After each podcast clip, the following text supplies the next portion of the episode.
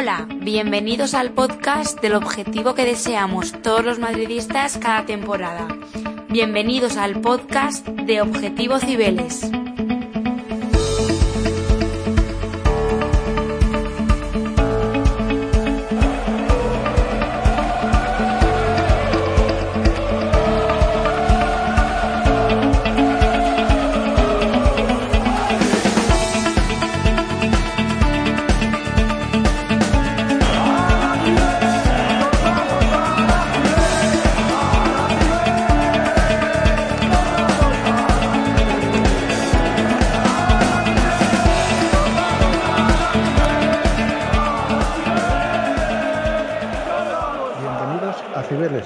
De Objetivo Cibeles. Este es el programa número 14 de la octava temporada y en él vamos a hablar del pase del Real Madrid a semifinales después de perder contra el Chelsea en el Bernabéu por dos goles a tres en la prórroga y también vamos a hablar de la actualidad del Real Madrid en la Liga después de su victoria contra el Getafe en la jornada 31. Para el programa de hoy contamos con la presencia de Nacho, arroba Nacheterret en Twitter. ¿Qué tal Nacho? ¿Cómo estás? Muy bien, ¿qué tal, chicos? Muy, muy contento después de lo de ayer. Y... ¿Te has recuperado del sufrimiento o todavía estás ahí un poco? Pues después del el recorte que hizo Courtois en el área, en la segunda parte, que fue la segunda parte de la prórroga, ¿no? O la primera, no me acuerdo ya. Yo creo que tengo una pequeña arritmia, ¿eh? Sí. No, no, te sabría decir. Madre mía. Pero bueno, muy, contento, muy contento. Contento, muy bien. Bueno, hoy también contamos con la presencia de Soprano, arroba IFM-soprano en Twitter. ¿Qué tal, Soprano? ¿Cómo estás? Muy bien, también. Igual, ¿eh? casi casi echamos el hermano del desfibrilador. Pero vaya partido. Cuando logras pasar este tipo de eliminatorias, eh, te olvidas de los, del mal fútbol muy momentáneamente y te quedas con una alegría que, pocos, pocas aficiones saben lo que, lo que es esto, lo que es remontar partidos en Champions y además dos eliminatorias consecutivas. Es una cosa de locuro de este equipo. Sí, bueno, hay que decir que tuvimos que remontar porque, bueno, porque desperdiciamos la ventaja que teníamos del partido de ida, pero aún así, pues bueno, el, el equipo en, en, la segunda parte, pues bueno, pues pudo por lo menos forzar la prórroga y luego ya en la prórroga pues pues ganar eh, la eliminatoria con un gol más. Eh, pero claro eh, tenemos que explicar un poquito cómo fue todo no cómo fue la alineación cómo fue el planteamiento cómo acabó la primera parte cómo se desarrolló la segunda parte y luego el desenlace final. Y para eso Nacho si te parece bien pues empezamos pues pues bueno con el con la alineación no es la alineación eh, que sacó Ancelotti fue prácticamente Vive la misma. deportivamente. La, sí. Es, Perdona, que estoy muy contento. Sí, sí, no, pero quiero decir que la, la, alineación fue la misma prácticamente que salió contra, contra el Chelsea en, en Stamford Bridge en el partido de ida con una victoria por un gol a tres que ya comentamos en, en el podcast anterior. Eh, lo que pasa es que en esta ocasión, por la sanción de Militao, pues bueno, jugó Nacho en su lugar. Así que, bueno, la alineación inicial, en principio, era la misma. La disposición táctica mmm, se podría decir que era prácticamente la misma. Eh, bueno, el, el, que lo único que cambió realmente fue el planteamiento del Chelsea, ¿no? Esta vez Jugó sí. con Marcos Alonso en vez de Aspilicueta, Rudiger y Thiago Silva fueron los centrales, James, eh, Rhys James fue el, el, lateral derecho, Kanté, Loftus-Cheek y Kovacic fueron los tres centrocampistas y luego arriba jugaron Havers, eh, Timo Werner que no jugó en la ida y eh, Jason Mount que bueno eh, sí que eh, tanto Havers como Mount jugaron en la ida pero eh, bueno, esta vez formaban el tridente atacante con Timo Werner, ¿no?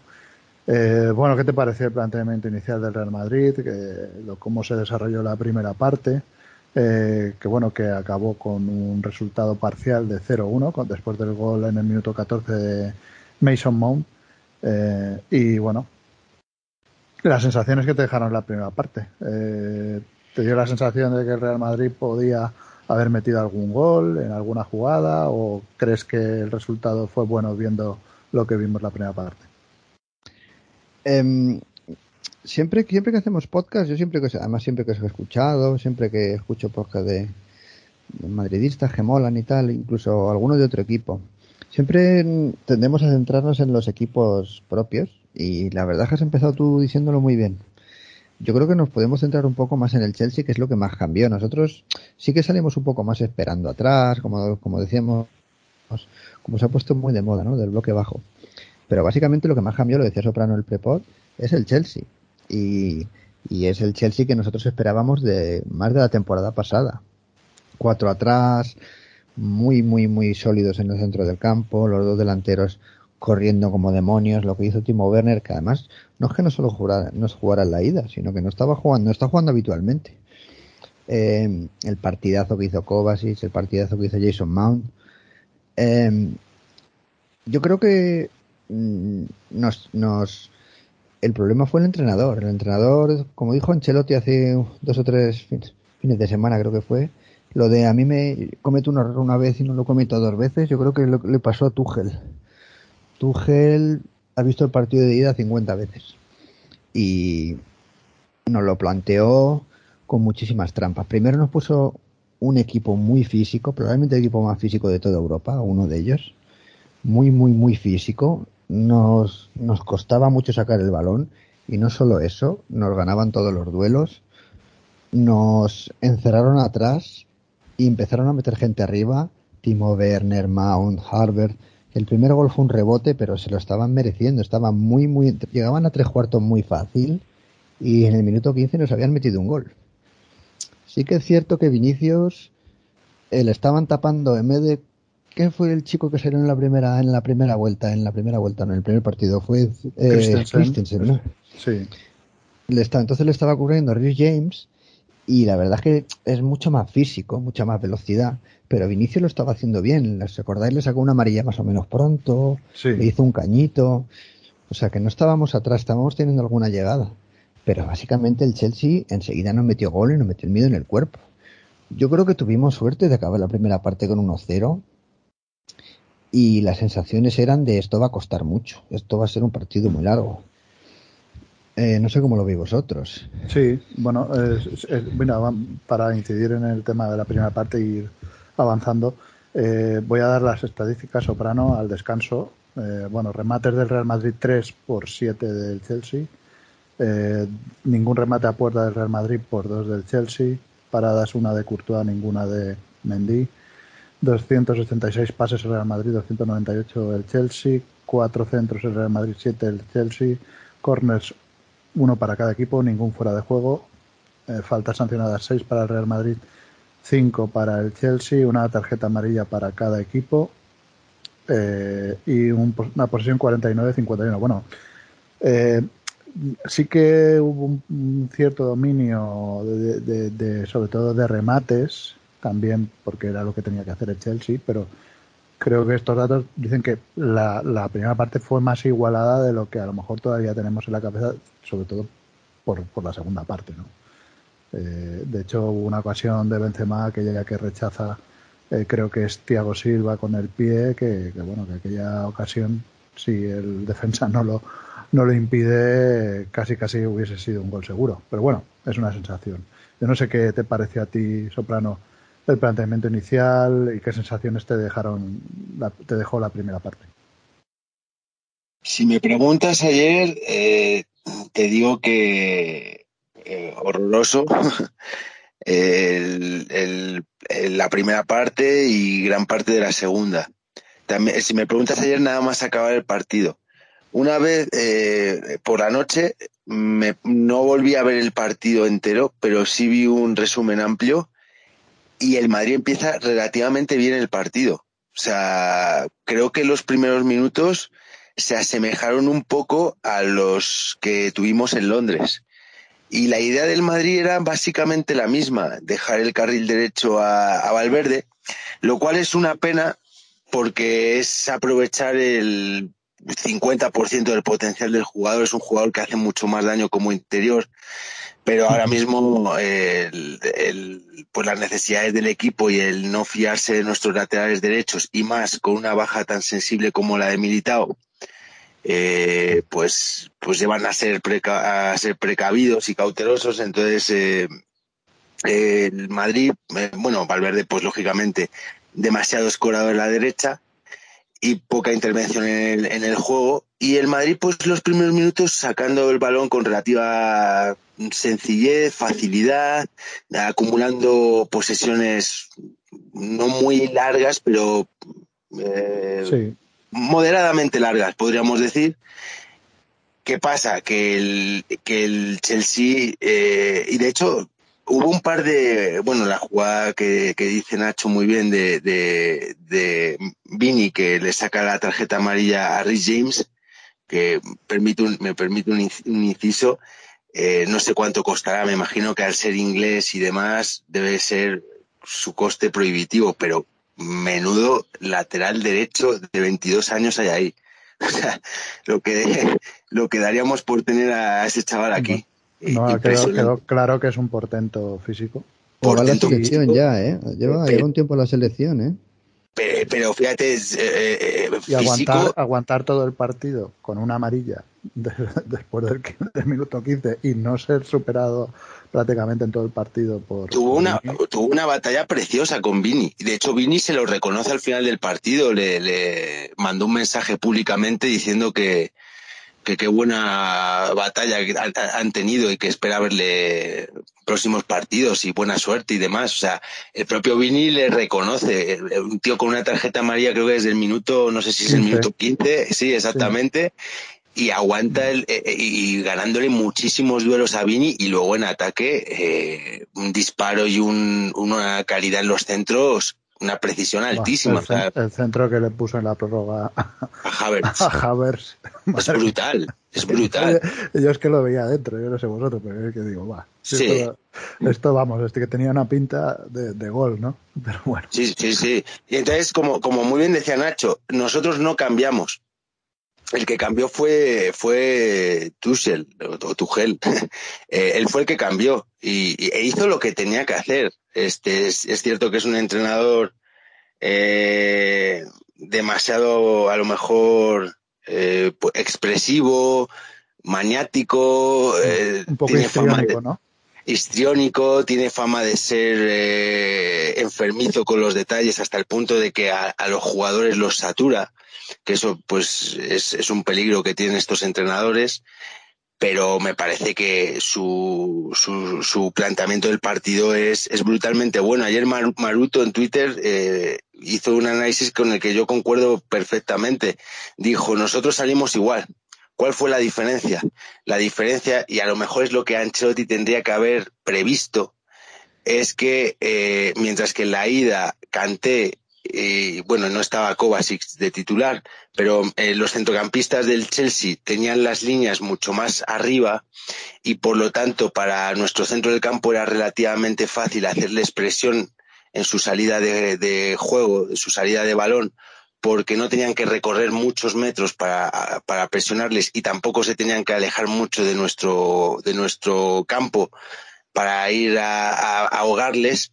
Eh, en el partido de ayer eh, hundió mucho a Kanté y a Kovacic para que recibiera muy atrás, para precisamente buscar que Kroos y Modric salieran a por ellos y dejar huecos a sus espaldas para que Havertz, Werner y Mason Mount, pero sobre todo Mason Mount y, Havertz, claro, a nuestras espaldas, dejando ahí a, Casemiro solo. Y ahí, y ahí es donde, por eso el Chelsea tuvo tantas jugadas, tanto dominio en, en segundas jugadas, eh, y cortocircuitó, por así decirlo, sobre precisamente el minuto 16-17, eh, empezó a cortocircuitar nuestro juego por precisamente ese movimiento táctico muy inteligente.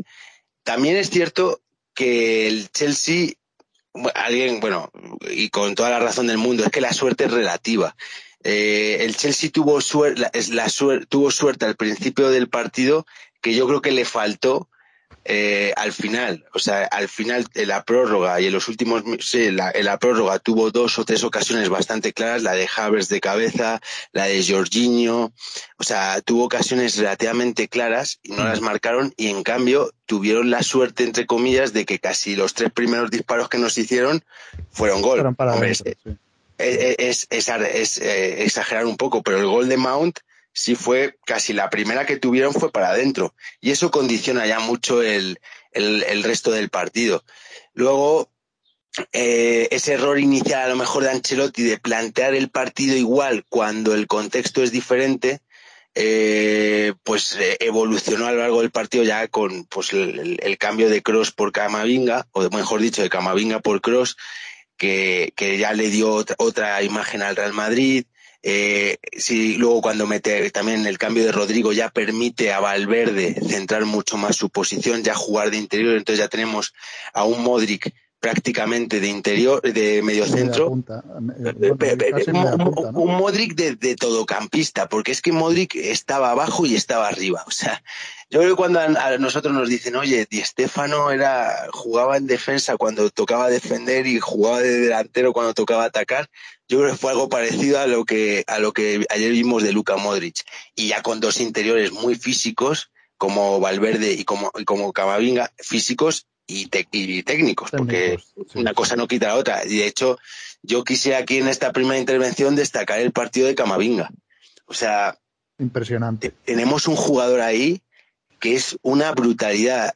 Un, 19 un años, ¿eh? Un niño de parece mentira. 19 años que en Champions yo no, s- no se ha visto en otra eh, como esta. Se verá en muchas más por, por la edad que tiene, pero a día de hoy no se ha visto en otra como, como esta. Tal vez la del Paris Saint Germain es la analogía más, más clara y que el tío parecía que tenía 34 años. O sea, jugaba con una sobriedad, siempre sabiendo lo que tenía que hacer, abriendo a banda a primer, eh, a primer toque, jugando muchas veces a primer toque, escondiendo el balón con el cuerpo eh, cuando tenía que esconderlo.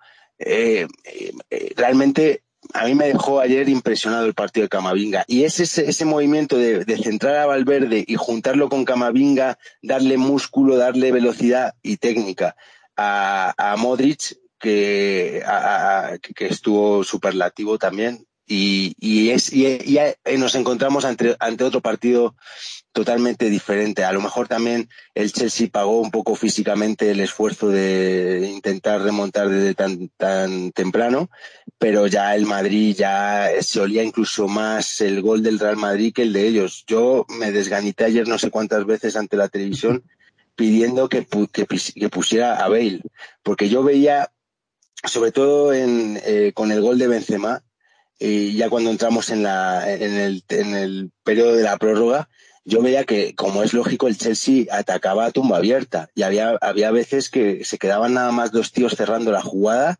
y el resto Sí. se iban para arriba. Y decías, pero pon a Bale. Primero, porque en un contraataque fresco y a campo abierto los puede destrozar. Como destrozamos al Bayern de Múnich en aquella prórroga cuando Ancelotti era entrenador del Bayern de Múnich. No sé si os acordáis Sí. que fue un partido muy igualado, tal, llegamos a la prórroga y en la prórroga mete eh, Zidane Asensio fresco, tal, y, mm, destroza, entre Marcelo Asensio y Cristiano destrozan a Hummels y a Lam. O sea, algo así era lo que yo ayer reclamaba. Digo, es un, do- es un cambio que tiene doble sentido. Metes a Bale para explotar sus, sus debilidades ahora, sus huecos, los huecos que están dejando eh, en la prórroga, aparte que el físico pues no les iba a permitir volver con tanta facilidad y menos contra un tío fresco, y luego metes centímetros para defender las jugadas a balón parado, porque, eh, y eso yo creo que es de lo que hablaremos ahora, acabamos el partido con, con una defensa conformada por Marcelo lesionado, ojo, Marcelo lesionado, Lucas Vázquez en la derecha, que me quito el sombrero ante Lucas Vázquez y su partido. Carvajal de central con Álava. O sea, una defensa que de, lo- de tres de los cuatro defensas llegan a unos los- 70 de, de milagro. Pero es que además el Carvajal de los últimos, de los últimos meses, ya diría, que es que no es el Carvajal de hace tres años, es que este Carvajal que no da una, sobre todo cuando tiene el balón, que llega siempre tarde además, ahí No, pero- de central. Pero como dice Soprano, eh, eh, hablaremos más adelante de, de- de cómo acabó el partido del Real Madrid, con esa defensa de circunstancias también, por lesiones. ¿Cómo acabó, el, ¿Cómo acabó el partido? Maqueto estuvieron 39 minutos, he leído hoy en Sí, sí, porque Nacho, Nacho es sustituido en el minuto 87 por Lucas Vázquez entonces hay que sumarle, pues bueno, pues el descuento, la, la prórroga, etcétera. Bueno, pues claro, al final son 38 minutos entre una cosa y otra en la que juegas con, con la esta defensa, con un ¿no? Tío, con un tío de unos 70, ¿no? Que es Carvajal, más o menos, ahí. Sí, sí, sí, sí. Pero bueno, para, antes de, ir a eso, si os parece, comentamos los datos al final del, del, del tiempo reglamentario. Eh, bueno, eh, Real Madrid 1, Chelsea 3. Eh, remates 8 del Real Madrid por 16 del Chelsea, el doble. Eh, remates a puerta 3 el Real Madrid, 5 el Chelsea. Así que la, efectividad de remates del Chelsea fue muy alta. Remate al poste de Benzema, que el cabezazo que, bueno que no lo pudo eh, engatillar bien y, que se le fue al larguero. Paradas 2 por 2 cada portero, Courtois y, y, Mendy, mucho mérito la parada de un posible 0-4 de, de, Courtois en un córner. Eh, pases 403 el Real Madrid, 488 el Chelsea, centros 7 el Real Madrid, 17 el Chelsea, corners 1 el Real Madrid, 6 el Chelsea, fueras de juego 1 del Chelsea, eh, faltas sancionadas 10 el Real Madrid, 15 el Chelsea, tarjetas amarillas 3 el Real Madrid, 1 el Chelsea posesión 46% del Real Madrid, 54% del Chelsea. Bueno, así ha acabado eh, el partido antes de la prórroga. Pero bueno, vamos a, ver un poquito qué pasó en la segunda parte. Bueno, pues nada más empezar la segunda parte eh, en un córner, que no era córner. Eh, pues bueno, pues Rudiger acaba rematando solo, o casi casi sin oposición, y bueno, se, cruzando. Se quita, un poco a Modric encima, ¿no? Sí, sí bueno, es que también eh, poner a Modric a Modric es que, ¿Eso se lo podemos echar en cara a Carleto o no? Yo creo pues que no sí. Lo sé. pues sí, supongo que, sí. Porque vamos, si, si precisamente Rudiger es el, el jugador más alto del, del Chelsea, pues no sé. Yo ahí no sé. Eh. Tienen Thiago Silva, tienen mucho. Es que tienen sí, mucho. sí, a Havertz y tal. Bueno, son gente muy alta.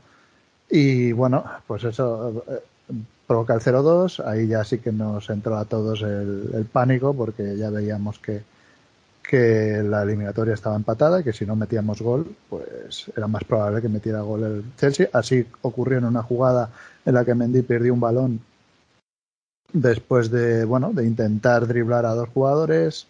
Eh, esa, esa jugada acaba con un gol después de, unos de un rebote de, Marcos Alonso que le rebota en su, en su pierna y bueno, le queda el balón franco y remata eh, a, casi casi a la escuadra contraria, cruzada, y bueno, mete un golazo. Pero eh, resulta que el, el VAR detectó, y como todos pudimos ver en las imágenes que luego nos mostraron la realización, que eh, el remate de Marcos Alonso viene precedido de una mano propia eh, que le ayuda a controlar mejor el balón, eh, independientemente de que sea involuntaria o voluntaria. Yo creo que es involuntaria, pero independientemente de que sea involuntaria, la norma dice que mano que precede un gol directo del jugador implicado en el gol, pues bueno, pues se tiene que pitar y por lo tanto no puede subir el gol al marcador ahí, mm, bueno, pues eh, hubo ese momento de no sabíamos exactamente qué estaba pasando. Llegó el cambio de Cross por Camavinga mm. en el minuto 73 y en el minuto 75, dos minutos después, Timo Werner, bueno, después de un pase a banda de, de Kovacic en una contra que nos hicieron, bueno, más que contra fue aquello, una transición rápida. Eh, pues bueno, Timo Werner empezó a driblar jugadores hasta que metió un, remate que Courtois tocó, pero que con la mala suerte de que se fue al palo contrario donde estaba la valla tapando el hueco eh, y bueno, acabó entrando en la portería. El 0-3 que dejaba en ese momento eliminado al Real Madrid. Bueno, dos, tres minutos después entraron Marcelo y Rodrigo por Mendy y Casemiro, por cierto a Mendy le, cayó una sonora pitada en el cambio. Eh, y bueno, sin embargo, en el, a los dos minutos de entrar eh, Marcelo Rodrigo, pues bueno, entre, entre Camavinga, bueno, entre Marcelo, Modric y Rodrigo, montan el, el y Álava, perdón, y Álava, que también es el que recupera el balón, montan una jugada relámpago que acaba con el gol, el 1-3 del Real Madrid, que empata la eliminatoria.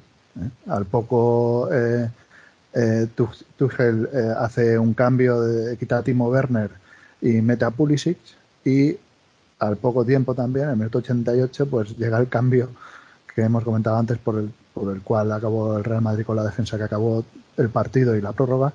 Eh, con, bueno, Nacho se lesionó, sufrió una lesión y entró en su lugar Lucas Vázquez, con lo cual Carvajal eh, pasó a ser central, Álava eh, y, Carvajal como centrales, Nacho en el lateral derecho, eh, perdón, Lucas en el lateral derecho y Marcelo en el lateral izquierdo. Y bueno, aún así, pues bueno, se llegó al final del, partido. hubo una amarilla Camavinga en, una pérdida de, de, balón de, de, Carvajal, si no me equivoco, que bueno, que al final pues evitó una ocasión, posible ocasión peligrosa a la contra del Chelsea. Y bueno, eh, así llegamos al final del partido, ¿no? Pues un sufrimiento enorme, muchas ocasiones del Chelsea, eh, una, un, despliegue físico, como ha dicho antes Nacho, del Chelsea brutal. Y bueno, y, un, bueno, una, una prórroga que, bueno, que se presentaba incierta y que no sabíamos muy bien si el equipo iba a ser capaz de aguantar esa segunda prórroga con la defensa que tenía en ese momento, ¿no, Soprano?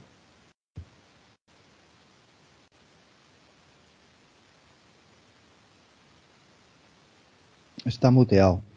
Ah, sí. Sí, no se oye. bueno, eh, pues. No se, ha dado cuenta, yo creo. A ver si, a ver si puedes quitar, Soprano, si puedes quitar el mute te... ahora. Perdona, es que le estaba dando al botón del teléfono, es lo malo de, hacer estas cosas con teléfono. Estaba dando al botón de, desmutear, pero no, no, se, no se quitaba. ¿Y qué, qué me preguntabas? Sí, no, que eso, que, ¿qué te pareció el, el, el bueno, el, desenlace del partido, ¿no? Con todos esos cambios, el gol de, del Madrid, eh, que es una, bueno, la enésima maravilla de Modric, dando el pase con el exterior, el remate de primeras de Rodrigo, jugador clutch de los cluches del Real Madrid en Champions. Y bueno, el, la, defensa de circunstancias con la que teníamos que encarar la prórroga. ¿Qué pensaste tú en ese momento cuando viste lo que quedaba por delante?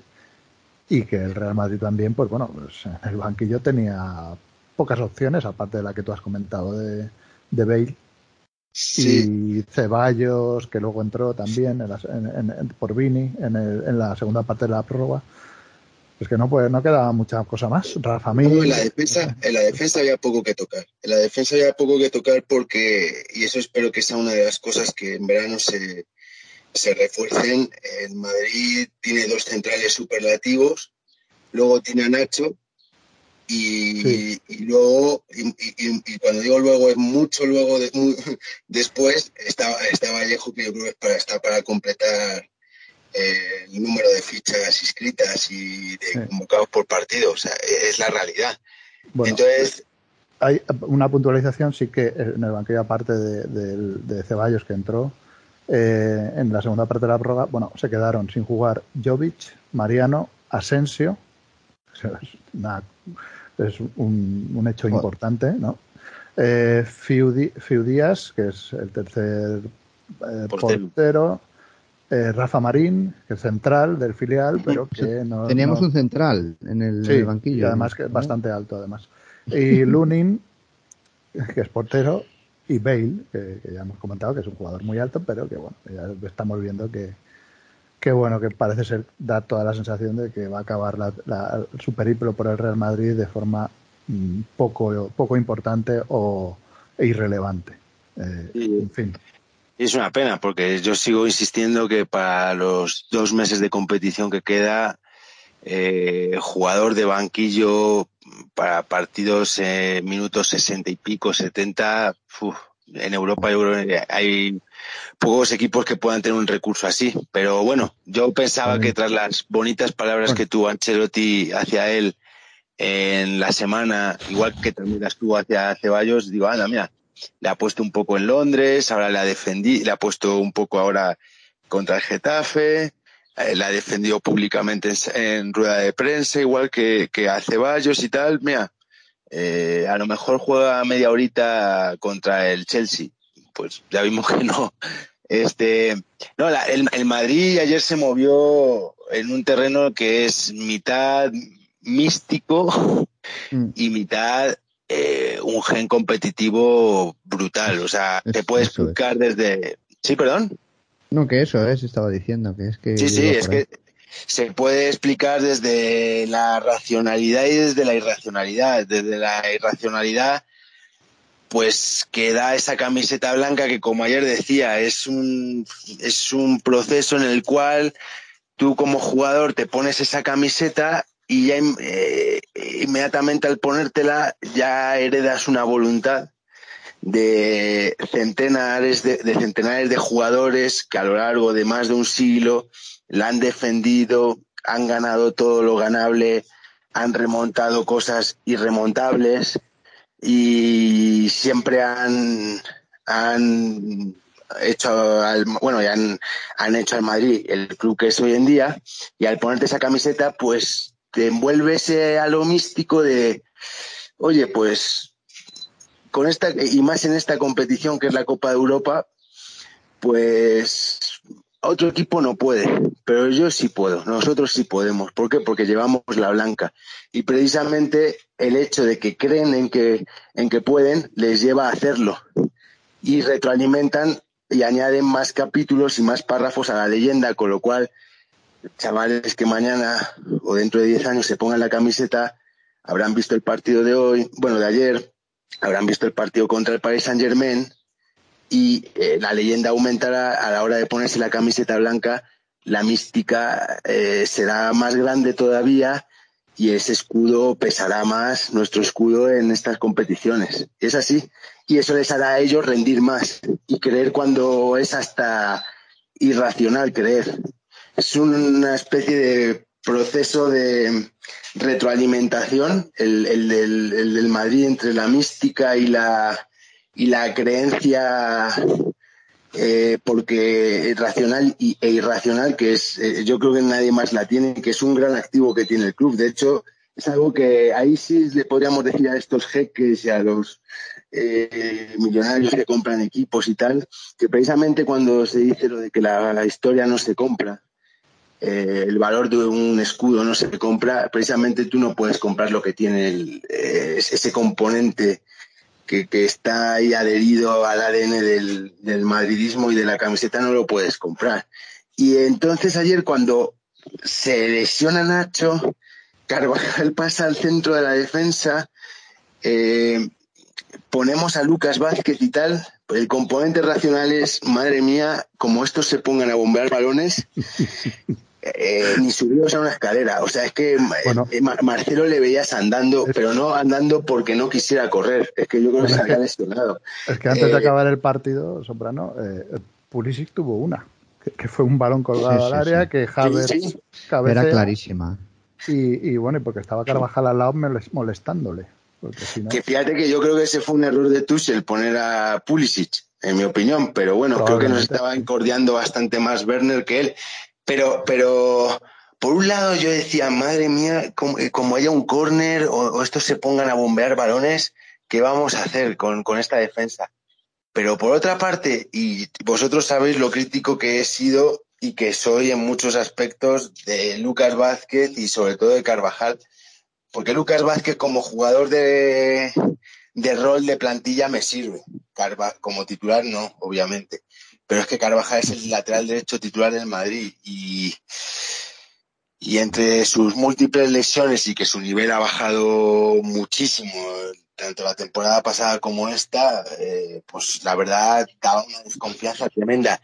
Y les ves defender bastante bien, o sea, es que literal, o sea, no miento cuando digo que el partido de Lucas Vázquez me gustó muchísimo pero es que el partido de Carvajal, que me parece todavía más difícil, porque es, ya que no Lucas Vázquez, bueno, pues es su hábitat, la banda derecha tal, no es lateral derecho, pero bueno, Zidane llevaba un par de años intentando reconvertirle tal, pero es que Carvajal juega de central. y para mi gusto lo, hizo, lo hizo mejor que Nacho. O sea, fue algo increíble, increíble. Y, le veías ese gen competitivo, ese, ese saber competir que durante tantos años demandábamos y hasta que no llegó Mourinho y nos lo y a esta generación se lo inyectó. Es cierto que Carvajal no estuvo con Mou, pero Carvajal ya se subió a la ola cuando esta empezaba, cuando había que empezar a surfearla y ya venía lo bonito, es cuando Carvajal llega, llega la época. Ya, ya el Real Madrid había, había convertido con Mourinho había empezado a convertir en un hábito jugar la semifinal de Champions. Sí, Son tres años ya llevábamos seguidos. tres seguidas. Mm. Ya, cuando llega Carvajal ya llevábamos tres semifinales seguidas, él llega al año de la décima tal, entonces él ya se empapa de ese, de ese espíritu competitivo, que es cierto que él muchas veces ha sido anticompetitivo, porque los penaltis que ha hecho en múltiples eliminatorias de Champions están ahí en el recuerdo. El país hace un, menos de un mes. Pero pero ayer compitió excepcionalmente bien. Lucas Vázquez compitió excepcionalmente bien. Cuando digo Carvajal me refiero a su rol de central. Marcelo, pues oye, no sufrimos por la banda derecha, salvo el centro este de Rhys James que remata Havertz, el, que ya es al final del partido, no sufrimos excesivamente en defensa. y, eso que Marcelo iba, eh, estaba lesionado. Eh, el Madrid se, se agarró al partido como solamente un equipo que ha estado tantas veces al filo del precipicio y ha visto el abismo y no se ha caído, puede hacer. O sea, el Madrid es el equipo que más veces ha estado a punto de morir en la Champions, porque también es el que más veces la ha jugado. Y es el equipo que, está más acostumbrado a este sensaciones y sabe sobrevivir a ellas. Siempre lo hemos dicho. Eh, eh, la gente se puede poner podcast nuestros de 2018, 2017, 2016, siempre lo hemos dicho. Para ganar esta competición eh, es imposible ganarla sin sufrir. Y es imposible ganarla sin haber uno o dos partidos en los que estés casi eliminado. Siempre los ha habido. Contra el Borussia de Dortmund, el año de la décima, eh, Contra el Wolfsburgo. El Wolfsburgo, eh, contra el Nápoles la, pasamos bastante mal, eh, contra el Bayern un par de veces. Ayer, ayer yo estaba viendo el partido y fíjate que os lo dije eh, cuando hicimos la semana pasada el podcast.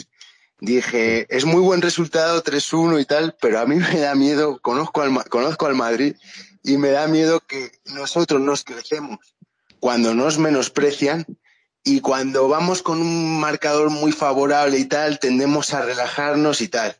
Y ayer yo vi el partido contra la Juventus. Yo ayer me sentí que habíamos, nos habíamos metido en, un DeLorean y habíamos viajado, además el Chelsea jugando también con camiseta amarilla. Y con el 3-0 digo, no me jodas, es que es igual. Es el mismo partido. Es más, cuando se lesiona Nacho, digo, joder, que es que va a acabar jugando Vallejo como aquella vez. Que ese partido lo jugó Vallejo entero. Digo, es que es el mismo partido. Pero el Madrid es el único equipo, mientras hay otros que bajan la cabeza, les marcan uno, les marcan el otro, les marcan el tercero, les marcan el cuarto, y bajan la cabeza, por ejemplo, en, en Anfield, en Roma, y en, París, tal, y bajan la cabeza, y luego, bueno, ya si les meten ocho, pues ya hay, aunque por mucho que quieras reponerte, ya hay cosas a las que no puedes, pero hay, había, hay, hay partidos que otros equipos con otro ADN, con otra estructura mental, con otro espíritu, podrían haber intentado remontar y en vez de hacerlo, se hunden en ese abismo. Y el Madrid, con un 3-0, que pudo haber sido un 4-0, porque la parada de Courtois es eh, de estos puntos que cambian eh, de inflexión, es un punto de inflexión en el partido. Eh, la, parada de Courtois al remate de cabeza no me acuerdo exactamente quién remató, ahora sí te soy sincero, pero que pudo ser el 4 el 4-0 y a los mm, pocos minutos es el gol de Rodrigo, esa parada de Courtois es, es, es un gol, nos dio la vida. Y, y, el estadio creyó. Y los jugadores creyeron. Y además acompañado con esa arrancada de Vini que bueno acabó en falta a Rhys James pero ahí se contagió el Bernabéu, se contagiaron los jugadores y dijeron, nos hemos salvado de una, nos acaba de salvar Courtois de una que pudo, esa sí que pudo haber sido la muerte. Y oye, fue el remate fue, de Kai Havertz, sí. Sí, y fue un, fue un remate buenísimo y la parada fue espectacular. Y, y los jugadores empezaron a creer, dijeron, con un golito nos hemos metido otra vez de vuelta y, y hemos empatado esto. Y eso es la grandeza del Madrid. Eso es la grandeza del Madrid. Mientras otros equipos se van hundiendo más, se van hundiendo más, el Madrid se agarra a imponderables, se agarra a espíritus, a remontadas pasadas, a una parada espectacular de nuestro portero para creer. El Madrid siempre busca motivos para creer. Y precisamente es el que más cree. Y como es el que más cree, pues oye, lógicamente el Madrid pierde igual que pierden todos los equipos, pero pierde menos que el resto o gana más que el resto porque es el equipo que más cree en, en sus posibilidades de victoria, en sus posibilidades de, sobrevivir ante la muerte casi más segura. Ayer el partido que hace el Chelsea lo hace contra, mira, no voy a ser así absoluto, pero contra el 90% de los equipos top de Europa y pasa el Chelsea seguro pero seguro. Sí. Pero el Madrid es distinto. El Madrid es distinto. Y acabamos, te digo, con una defensa que es que nos la dicen al principio de temporada o nos la dicen antes de que empiece el partido y decimos, madre mía. O sea, estamos buscando, estamos buscando una prueba para meternos sin wifi. Mm. Pero con esa defensa jugamos incluso mejor. Fueron nuestros mejores minutos del partido y el Madrid compitió muy bien con, con, con esa defensa. Con esa defensa y con, el, y con, el, centro del campo que, que hemos comentado antes, ¿no? Con, con, Fede Valverde más centrado, con Camavinga eh, haciendo un, un, partido descomunal. Arriba eh, y abajo, ¿eh? Con Modric eh, y también, bueno, lo de Modric, yo ayer creo vi una estadística, creo que había hecho 13 kilómetros. Es una eh, locura. Es, es, tiene 36, 37 años, ¿no? Tiene. 37 sé, años. Va para atrás ya. Pero claro, es que encima en el minuto en el minuto 80, en el minuto 80 te hace ese pase con el exterior que siempre nos acordamos de Benítez ¿eh? cuando hace esos pases. Pobrecillo Benítez, tampoco. Yo también lo bueno, hago, es, ¿eh? Pero... es que, en fin, por, por, por Soprano que, que, estuvo en aquella época también haciendo muchos podcasts, cuando se fue Benítez, pues que se comentó mucho, ¿no? Que eh, Benítez le decía a, bueno, acabó, obviamente acabó su etapa no, no enemistado, sino que prácticamente no tenía ninguna relación con, con jugadores del Real Madrid y sobre todo con los centrocampistas. Los centrocampistas a Benítez lo tenían cruzado. Y era porque bueno les estaba dando instrucciones todo, todo el rato. Era como ha comentado antes Soprano era el, el entrenador estilo Tuchel no es meticuloso con el de, de, que llena de instrucciones tácticas. Los USBs maqueto. Sí, acuérdate de los, los USBs. Sí, USBs con vídeos de cómo tenían que, que encarar a los rivales, cómo tenían que dar los pases, cómo tenían que hacerlo, o sea, era como unas instrucciones del IKEA, ¿no? De cómo tienes que montar eh, todo el juego del, del, equipo y no te podías salir del guion porque, bueno, y lógicamente una de las cosas que hizo es intentar convencer a Modric de que eh, los pases con interior eran mucho más seguros que los pases con exterior, que estadísticamente los pases con exterior eran más eh, peligrosos a la hora de mm, asegurar el pase. Y claro, dice, bueno, pero eh, yo creo que Modric es más seguro dando pases con el exterior que con el interior, pero bueno, eh, lo, que hace Modric es, es, algo que no puede hacer todo el mundo. Y, bueno, se volvió a ver. Y luego ya en la prórroga, pues claro, nada, empieza la prórroga y el Real Madrid monta la jugada que monta con Vini, Vini que no había tenido un partido muy afortunado, pues hace un jugadón eh, por banda y pone un centro buenísimo a Benzema que también había estado desacertado de cara al remate y de cabeza eh, remata el 2-3 momentáneo en la primera parte de la prórroga. Eh, no sé, yo creo que todos nos quedamos bastante sorprendidos por, por cómo encaró el Real Madrid la prórroga, ¿no? porque vamos, yo creo que, que, la encaró de la mejor manera posible. Mira, Nacho, el, yo creo que mira, yo creo que Soprano lo ha definido perfecto. Hay, hay que diferenciar. Bueno, el partido yo creo de ayer, el partido de ayer es de 0-4 del Chelsea. El, Chelsea nos ganó, nos ganó la partida. Lo que pasa es que Carleto hizo un cambio con Camavinga en el 75, que eso es que fue antes del gol de ellos, antes, antes del 0-3. Yo creo que había sido después. 73, 73, 73. Y, y nos marcaron el gol y de repente pasó esa genialidad de Modric, ese pase, ese pase en carrera al espacio con el exterior. Rodrigo haciendo un remate con la pelota viniendo desde atrás, con efecto, sin que toque el suelo. y la pone perfecta. O sea, el gol es impresionante. Pegándole con el interior. Es que es de, videojuego. Es alucinante. El gol es, es una locura. O sea, es una auténtica barbaridad. Entonces el partido llegó al 1-3, ¿vale? Llegó 1-3 y quedó empatado. El partido lo perdimos. Llegó a la, llegamos a la prórroga y entonces pasó lo que dice, lo que ha dicho Soprano perfectamente. Hay que diferenciar entre el planteamiento y la puesta en práctica de lo que es el fútbol normal, los planteamientos tácticos, lo que hacen los entrenadores, a la épica de los últimos minutos, que son 11 contra 11 en la Copa Europa. Y en eso el Madrid es imbatible. Es que es imbatible. O sea, yo no sé si es el espíritu, la camiseta, el amor propio, el, el competir, yo no lo sé. Yo no lo sé, pero teníamos la de perder. Teníamos el equipo con menos físico. Teníamos, o sea, era como una película. No teníamos a Militao se nos lesiona Nacho, que no estaba haciéndolo tampoco excesivamente bien. Ponemos a Carvajal. Eh, Benzema se veía que físicamente iba menos. Vinicius igual. Marcelo por la izquierda. Marcelo, ¿eh? Y, y ahí estábamos, y ahí estábamos. Y en el minuto, yo no sé qué pasó, en el minuto 7-8, roba Camavinga un balón brutal, se la pasa al espacio a Vinicius Vinicius llega tranquilamente al borde del área grande, se mete, se para, empieza a mirar, mira, pero con una tranquilidad, como si estuviera jugando con su hermano. Le pone al primer toque a Benzema un balón que hace un amago de irse hacia adelante, se va hacia atrás, con ese amago, Rudiger se cae, creo que fue Rudiger o Canté, no recuerdo. Rudiger, Rudiger. Y mete un golazo. Y que yo dije, ¿pero qué está pasando otra vez? Era un poco épica PSG, ¿verdad? Gol 38 de Benzema esta temporada. ¿En, en cuántos? ¿En 38? 39 partidos? Sí, no, bueno, sí, habrá jugado un poquito más, de, de 40 y pico partidos como titular.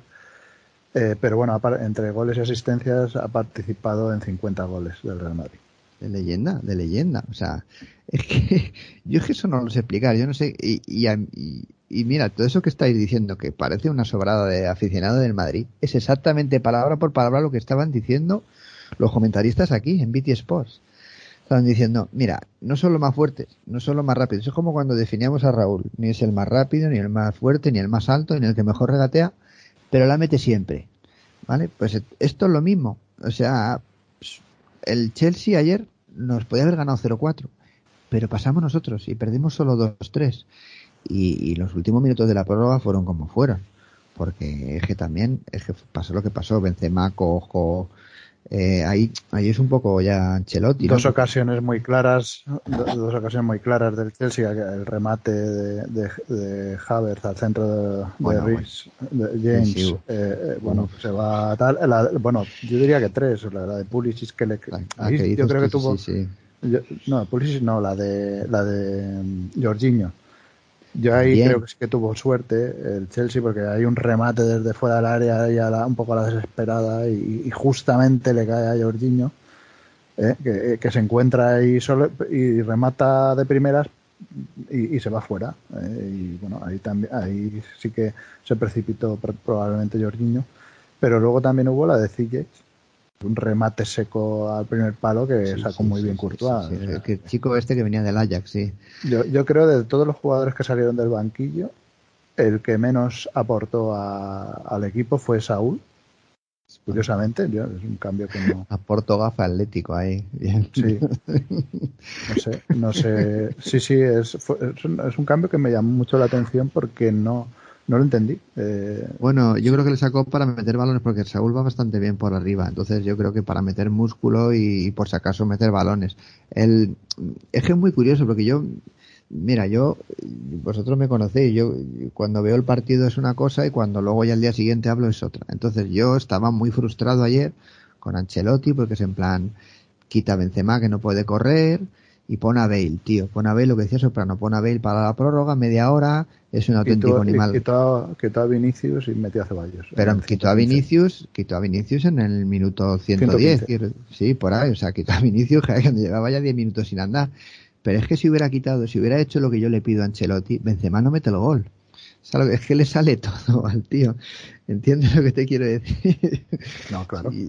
es, que, es que es una locura. El, el, mira, yo estaba pensando en estaba pensando en un montón de cambios. Y, claro, una cosa es la frustración de, ver y, otra cosa es el tío lo hizo bien. Hay cosas. Fue un partido muy como el del PSG, es muy difícil de explicar, es muy difícil es que da un poco igual, es que no hay nada que explicar casi, es, es, es que pasó, pasó, llegó un momento que el partido se convirtió en una locura de 11 tíos contra 11 tíos y los nuestros ganaron porque eh, no sé por qué. No sé, yo sé que Rodrigo hizo un partidazo, yo sé que Camavinga fue impresionante, pero tanto atrás como adelante. Lo que dices tú, 19 años, 19 años tiene ese chaval. Impresionante. En la, casi en semifinales, en cuarto de final de Copa de Europa. O sea, el mejor fútbol el fútbol más top, eso es. Ya no hay nada más por encima. El, no lo sé, jugador por jugador, Modric, ¿qué vas a decir? Pues es que parece que está rodando una película. Pero, pero, ¿os acordáis de la pelota que luchó en la segunda parte de la prórroga, ya casi al final del partido? Que tenía dos tíos alrededor, que el tío ya trompicones, que de repente creo que fue con Rudiger, que se, que se lo encuentra de frente, que se en plan, ya se la van a quitar, sale al corte y se la lleva por ganas, por fuerza, como si tuviera 15 años. con tíos que le sacan 10 centímetros y 20 años menos. ¿Pero qué es esto? y claro, viendo el menú que nos estaban dando la segunda parte, físicamente y todo, y, ¿qué haces? Pues te pones a sonreír, a disfrutar y, bueno, y a sufrir, porque lo que sufrimos, lo que sufrimos ayer, madre mía, has dicho tú, yo recuerdo un remate de Haber de cabeza afuera, eh, la que dices tú de Pulisic al final del partido, la de Georgino, Em, yo qué sé, qué sufrimiento, tío. O sea, fue, fue terrible, terrible. Yo no, yo no sé si te acuerdas tú de alguna más. Eh, no, no, yo creo que esas fueron las tres más Corner de Thiago Silva puede ser que la tiró fuera, no, no recuerdo ya. No, recuerdo bueno, yo tengo aquí los datos de, del final del, bueno, ya de prórrogas y todo.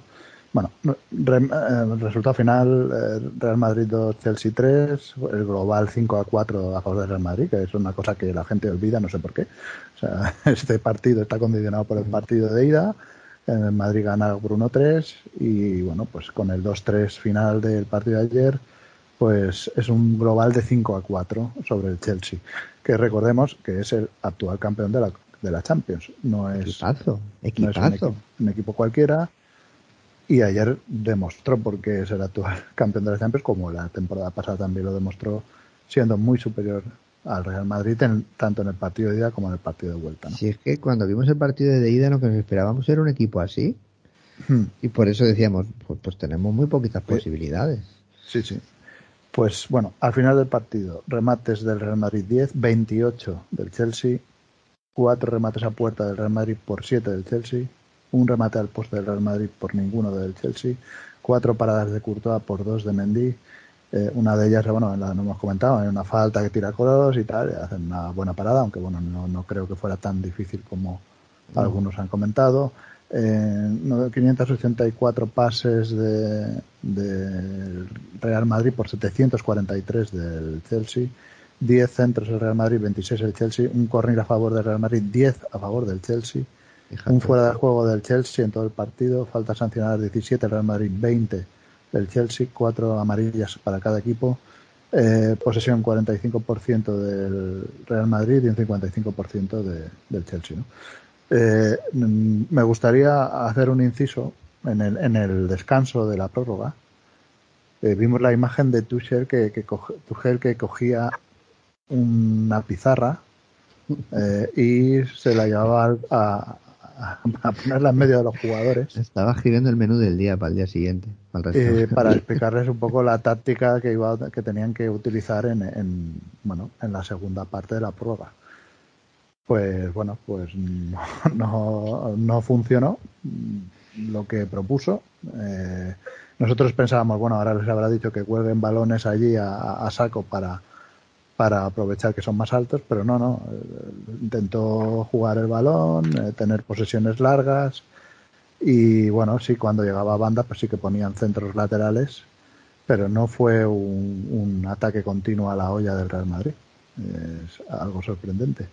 No sé, Soprano, ¿qué, pensaste en ese momento cuando viste a tu coger el, bueno, la pizarra magnética aquella que llevaba para dar instrucciones a esos jugadores en, el descanso de la prórroga. Yo pensé que se iba a poner a jugar subbuteo ahí con, muñequitos. O sea, este bueno, los, los imanes los tenía. Los imanes los tenía. No, los imanes los tenía, por eso le digo, ahora falta que el ayudante, que, que el ayudante, a ese hombre eh, hay que pagarle un sobresueldo, ¿eh? porque la turra que le da durante todo el partido a este hombre, es tremenda. Eh, Yo pues digo, ahora saca la caja con, la, con, los muñecos y se va a poner aquí a jugar su puto y tal. E, ese es el problema de ese tipo de entrenadores. Yo, por ejemplo, ayer había muchos madridistas burlándose de él y demás. Yo, le, yo valoro que el tipo hizo un, un partido, eh, los 90 minutos reglamentarios, absolutamente brutal. O sea, dominador desde la pizarra, que es lo máximo que se le puede pedir a un entrenador tenía que remontar un 3-1 o un 1-3 y puso todas las el contexto a favor de sus jugadores para lograrlo.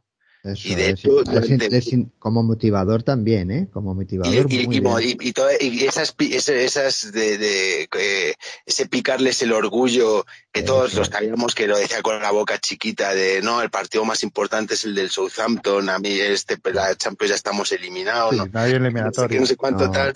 No, y, montar el cirio después de cada, decisión del árbitro para que le vean sus jugadores, meterles en el partido, todo, todo. Eh, sí, sí, yo como entrenador ayer le, le, le valoró muchísimo lo que hizo. Lo que pasa es que en la prórroga, ese es el problema de este tipo de entrenadores, que es lo que comentábamos antes de Benítez. Primero, hay clubs en los cuales, y hay jugadores con los cuales te puedes permitir eso, y hay jugadores a los que no te puedes permitir eso porque van a acabar estallando. El Real Madrid, por ejemplo, yo creo que es un contexto en el cual a este tipo de entrenadores, eh, eh, lo que le conocemos como etapa caudillo, los jugadores cuánto lo, le aguantarían a este hombre. Una temporada bien y ya la segunda yo creo que empezarían a, aparecer eh, eh, desapariciones, fracturas de las relaciones entre con él, roces, piques, estoy seguro, porque es un entrenador que abraza, abraza a los jugadores y tal. Y hay que ser más, o sea, él debería de ser más, o sea, en ese sentido tendría que ser un poco más empático, que yo creo que es lo que le falta. Te digo, yo valorando muchísimo su labor de ayer, que me pareció espectacular. Yo, yo eh, me quito, o sea, me descubro antes su planteamiento del partido, pero este, lo de este hombre él, tiene que tener un poco más de empatía con tíos que llevan corriendo 94 minutos, 93 minutos, con una revolución de pulsaciones brutal. Eh, y, tú no le puedes pedir que, que, se pongan a pensar ahora con una pizarra hacer esto o lo otro. O sea, porque ya la frescura mental no es la misma, están cansados y tal, les tienes que facilitar la vida. Hay más, más que apelar a lo estratégico, tienes que apelar un poco más a lo anímico, en mi opinión. Eh, es, mi opinión. a lo mejor un jugador ahora viene uno del Chelsea y dice, no, pues mira, yo agradezco que este hombre saliera y nos dijera, haz esto, lo otro. y oye, pues ahí nos callamos y toda la razón para él. Pero visto desde fuera, yo creo que es mejor apelar a lo, a lo anímico y lo emotivo, más que ahí con, con cerebros cansados y piernas muy cansadas, ponerles a, a meterles más información, aparte rápido y corriendo, eh, previo a una prórroga de que van a correr otra media hora. Pero bueno, esos son, son formas de ser. Este, como, como entrenador, ya te digo, y lo hemos, yo creo que lo hemos dejado claro durante el podcast que que su planteamiento de la vuelta ha sido, joder, que es que se pusieron, se llegaron a poner mano, brillante, es que fue brillante. Mano mediante de, de Marcos Alonso, que fue mano, aunque les escueza mucho en el, reglamento y tal a esta gente, es el, reglamento es el que es hoy en día. Pero les escuece, les escuece hoy, porque por ejemplo lo podía haber dicho ayer, lo de las manos, oye, lo de las manos no nos gusta, o hace dos días o hace 15. Esto es retroactivo siempre, esto va en función del Real Madrid. Si la mano ayer esa misma la llega a hacer eh, Benzema en un ataque del Madrid y el gol llega a ser anulado del Madrid, es que el reglamento se cambió, es que no sé qué. bueno, ya pasó, ya, perdona Soprano, perdona Soprano, ya pasó, ¿verdad, Maqueto? Cuéntalo. Sí, sí, pasó en, en el primer partido de la liguilla de la Champions 2019-20 eh, en, París, eh, París Saint Germain 3, Real Madrid 1, 0, perdón. Eh, bueno, pues hubo un gol de Bale. Que era el 1-1. Que, era el 1-1, era el gol del empate y se fue a instancias del VAR porque se estrenaba el VAR. y bueno, fue porque bueno, en el balón Mm, pues bueno, él, estaba haciendo el, movimiento del cuerpo para acomodar el disparo y, justamente el balón le tocó la mano que estaba bajando, pero bueno, eh, una mano involuntaria, pero es una mano. Y en el bar, pues eh, eh, corrigieron al árbitro y. Recordemos, recordemos que Bale metió un pepino de fuera del área, no es que metiera gol así por. Metió un pepinazo fuera del área y metió un golazo. Y, y, nos anularon aquel gol y nos ganaron 3-0 y dijeron que nos habían meado. Y, y, absolutamente nadie se acordó de ese gol, ni de esa mano. Que además esa mano, esa, o sea, esa norma se cambia porque no sé si recordáis la eliminatoria que jugaron ese año, ese mismo año, el Tottenham y el City. Eh, hay un gol del Tottenham en casa del City eh, que bueno que ayuda a clasificar al, al Tottenham a la final, que luego perdería con el Liverpool. Un gol de Fernando Llorente, que viene precedida de una mano eh, de una mano ahí que había un jugador que había tocado con la mano tal y luego resulta que, que no sé si remató Fernando Llorente o lo remató otro y tal pero bueno como no era la mano del jugador que mete el gol pues no se consideró mano tal bueno entonces bueno, dijeron, mira, vamos a aclarar la norma para que no haya dudas. Se pita mano si el jugador que mete el gol es el que mm, da el balón con la mano, aunque sea involuntaria. Y así se quedó. Hasta hoy. Hasta hoy. Sorpresa. En fin, eh, no, no, sé, Soprano, es que yo, a, mí me, a mí me sorprendió bastante. A ver, yo conozco el carácter de Tuchel, lo conocemos, porque ya lleva muchos años en la élite, con el Dortmund, con el Paris Saint Germain, con el Chelsea. Eh, bueno, es un, entrenador muy temperamental y muy, muy histriónico y que siempre protesta y se queja y tal. Y luego la rueda de prensa también es un tío que, que no da puntadas sin hilo, siempre suelta pullitas siempre que puede. Y bueno, él se quejó de esa jugada sin haber visto la jugada. Sí, es que lo dijo, no la he visto, pero... Sí, no la he visto, pero que estas cosas pasen con el Real Madrid demuestra que, no, no, sé qué demuestra, porque vamos, que las relaciones que hay ahora mismo entre el Real Madrid y la UEFA, todo el mundo sabe cuáles, todo el mundo sabe cuáles son. Entonces, en ese sentido, en, ese sentido, acuérdate que siempre, han eh, siempre se ha dicho, cuando este hombre entrenaba al Borussia de Dortmund, eh, porque él hereda el cargo de Klopp y, él se fue a formar, si no recuerdo mal, con pues, de estos entrenadores.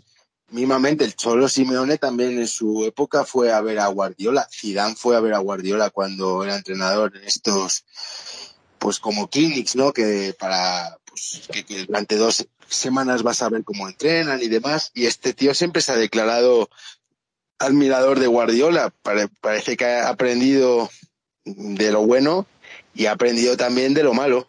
O sea, es, eh, no hay que, o sea, tener la desvergüenza, porque es que yo no lo califico de otra forma, de quejarse de una jugada que él mismo admite que no ha visto repetida, pues es como si, si saliera Ancelotti, que eso es lo que un poco me molesta a Ancelotti, que cuando él estaba en el Bayern de Múnich, por ejemplo, también, era, bastante, era bastante beligerante en el tema arbitral y acordaos de esa eliminatoria contra el, contra el Bayern de la temporada 2016-2017, que poco menos que dijo que le habíamos robado en la, en el Bernabéu. Y en cambio ayer, pues Ancelotti perfectamente podría haber contestado que el gol de ellos, eh, uno el, el, gol de Rudiger viene de un córner que no es, porque ningún jugador del Real Madrid toca el balón. Claro, sí, exactamente. Aquí, mira, os digo, en el Reino Unido la polémica ha durado literalmente 30 segundos. Han dicho el gol de Rudiger, el córner no era, cosas que pasan y el árbitro se equivocó. Y, y el, el gol de, de Marcos Alonso es una acción muy rápida, le toca con la mano, no es, es involuntaria lo que ha hecho Maqueto, pero la regla es la que es, lo tienen que anular. Te guste o no. Pero es que Nacho, Y, y- y ya se ha acabado. Mira. Y se ha acabado. si es que aquí tenemos la prensa que tenemos, o sea, tú ves ayer, por ejemplo, lo que comentabas antes, la tertulia de McManaman con Joe Cole y Río Ferdinand, Es esa, y los tres tíos se quitan el sombrero y, y hablan del Real Madrid, pues en términos como estamos hablando nosotros, Eh, eh, diciendo que es el mejor, que es el mejor y, y que a veces es el mejor por cuestiones que exceden a lo futbolístico, que trascienden Cosas- el fútbol. Cosas Por- emocionales y mentales. Sí. Esa- exactamente, y eso es lo que hace a este equipo más grande, como decía Río Ferdinand. Parece que, es más, le dice a Mamá, tú lo sabrás mejor porque te la has puesto, pero parece que te pones esa camiseta y ya inmediatamente te- en el cerebro se te implanta el hecho de que esa competición es tuya y que nadie te la, te la va a quitar. O sea, que es que es tuya por derecho de nacimiento, casi casi. Y, y en cambio aquí, pues tenemos una prensa que, eh, eh, que, estaba hablando de que bochornoso lo de ayer, eh, lamentable partido, pa- pasar pidiendo la hora, no sé qué. En cambio, esos mismos hoy, porque ahora mismo Rafa, claro, los que no, los que están escuchando el podcast, pues eh, Rafa nos está pasando tweets, Rafa no me jodas, y, y, por ejemplo hoy Pedrerol diciendo que maravilloso el Atlético de Madrid que le ha pintado la carita a Simeone a Guardiola. Bueno, pues pintar, si pintar la carita significa marcar cero goles en 180 minutos, pues mira, a lo mejor tenemos concepciones diferentes de lo que significa pintar la carita y que así siga.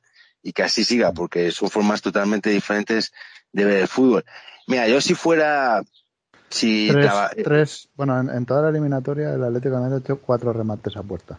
Si tenemos en cuenta que el de Marcos Llorente, que bueno, más que un remate era un pase al portero, pero pero, es, es, es lo de siempre, o sea, el Madrid cuando... Y el, eh, el City hoy uno solo, ¿eh? Ojo, que tampoco te Sí, no, si el City hoy ha salido a jugar precisamente a defenderse, fútbol perder tiempo, marrullero y demás, que es otra hipocresía más de, Guardiola, que él reniega de esas cosas y tal, pero luego no le duelen prendas en ser el más marrullero y en meter el fútbol en, eh, meter o, que no se juegue un minuto de fútbol y llevarlo a, a planos barrio bajeros como hacía con el Madrid de Mo. Acordaos esa vez que se acerca a Cristiano para que le dé el balón y coge, y coge el sinvergüenza y lo tira para otro lado. Y Cristiano le mete un empujón y este ya finge y ya le Y empieza le a rodear, el banquillo, le- le- los jugadores, tal. le empiezan a rodear a Cristiano los siete enanitos, ahí como si fuera Blancanieves, y, y- y, bueno,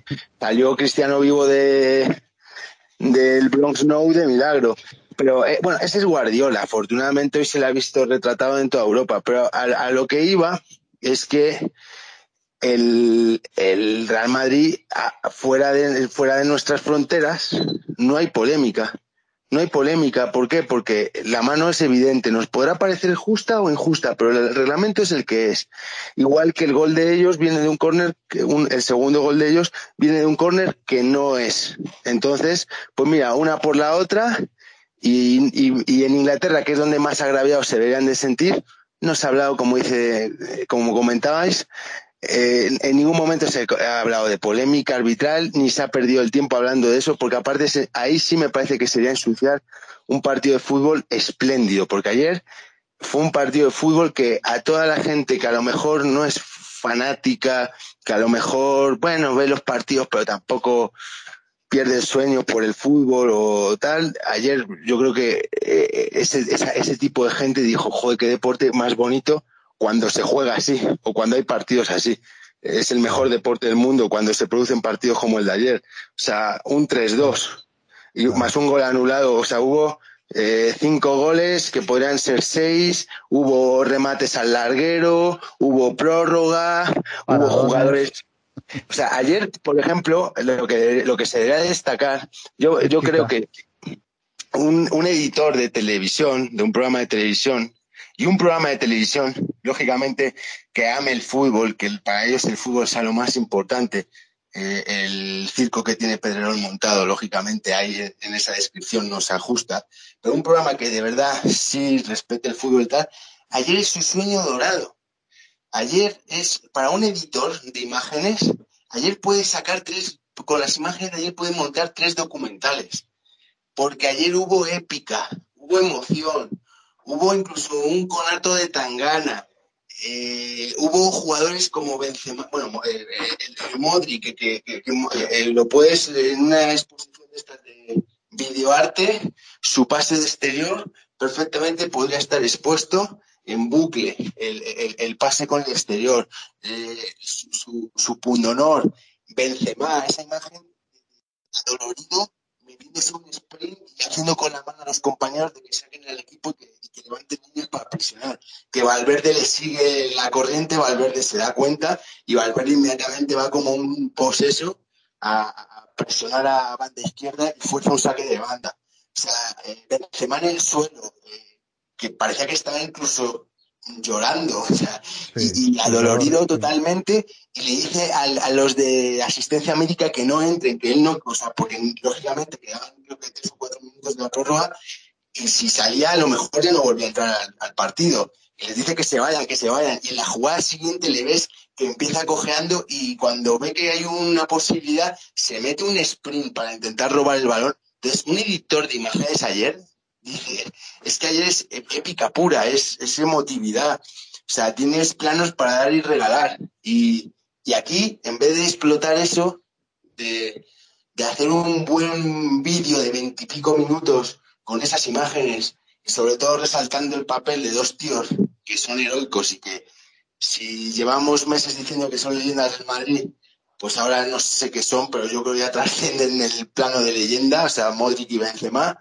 en vez de hacer eso, pues mm, polémica chusca, el individuo este que fue delegado del Sevilla diciendo gilipolleces, perdón por la palabra, pero es así, y dándole coba, tal. Entonces, eso te da la, realidad del debate futbolístico que hay en España y de que a la gente pues no le interesa en realidad, o por, bueno, no sé si son sus niveles de audiencia, pero si es el programa más visto de deportes en, en, nacional, pues eso te dice que la gente en realidad no le interesa el deporte, porque no se habla de deportes, polémica, buscar carroñas, buscar carnaza, y luego al mejor representante que tienen de... A uno lo desprecian, porque el Villarreal, que es heroico lo que hicieron con el Bayern de Múnich, ¿cuántos minutos le dedican en prensa?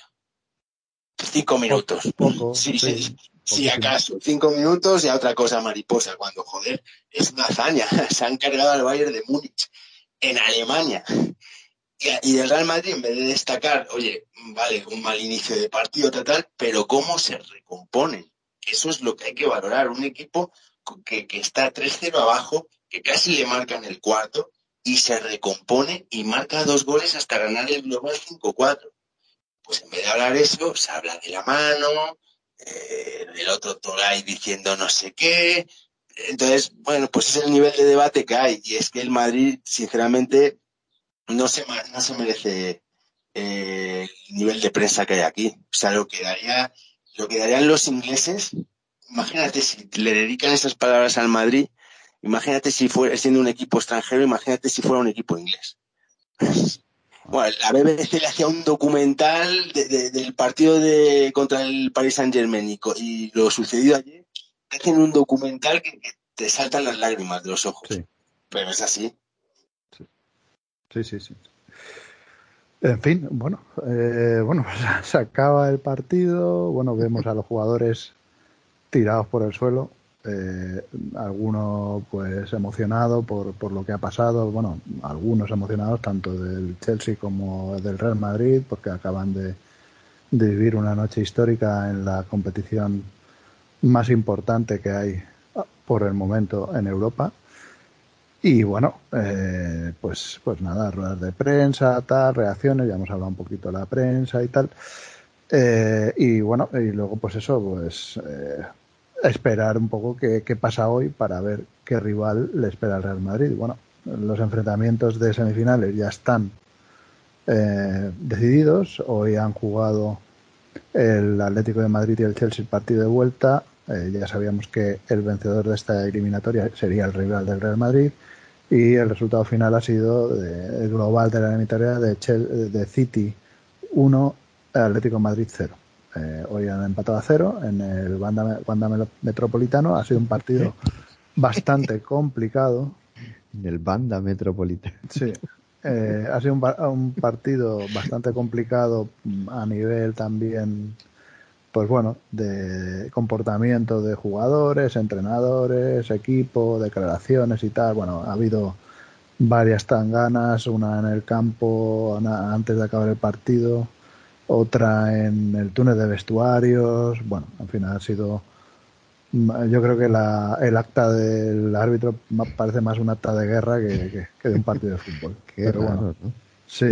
Y luego, luego en el otro partido, pues bueno, ha sido un partido en principio que no iba a tener mucha historia. El Liverpool tenía la ventaja de 1-3 en el partido de día contra el Benfica. Se ha puesto 3-1 el Liverpool, una ventaja considerable, pero bueno, el Benfica le ha competido y ha sido capaz de empatarle a 3 en dos fogonazos en la segunda parte y bueno, eh, no ha tenido opción de pasar la eliminatoria, pero sí que ha podido acariciar la posibilidad de empatarla en algún momento de la eliminatoria del, partido hoy. ¿no?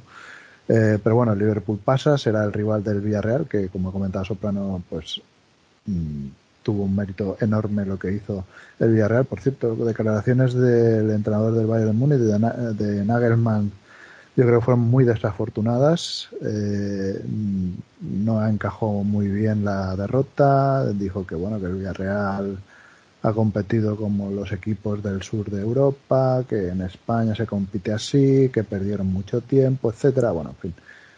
Mm, creo que no merecía esos comentarios el rival. Creo que hubiese sido más noble pues reconocer los méritos del rival. Pero bueno. Eh, es un poco lo que hemos comentado antes, ¿no? Hay entrenadores que son más, eh, pues bueno, entrenadores y clubes que son más quejicas cuando pasan estas cosas que, otros, ¿no? Y bueno, pues eh, el, el, el Bayern de Múnich ayer, pues bueno, pues eh, pagó, yo creo que el menospreciar a un rival que ha demostrado que es, muy, es buen equipo, eh, tan buen equipo que está en semifinales de Champions eh, y creo que por méritos propios, no por méritos ajenos.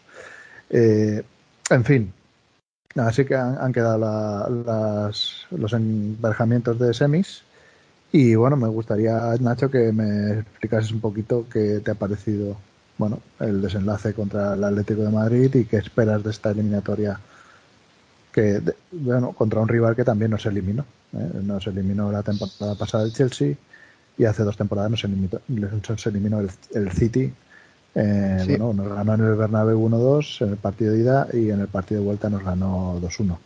Un global de 4-1 en la eliminatoria. Eh, eh, hay que decir que, si no me equivoco, el partido de ida se jugará en Manchester y el partido de vuelta se vuelve a jugar en el Bernabéu. No, yo creo que eso lo tienen que estar por definir. El, ¿Sí? Yo creo que ya, está, ya está Nacho. ¿eh? ¿Ah, Ya está, de hecho, mira, si quieres hasta, hasta os busco en un segundo las fechas porque las estaba viendo.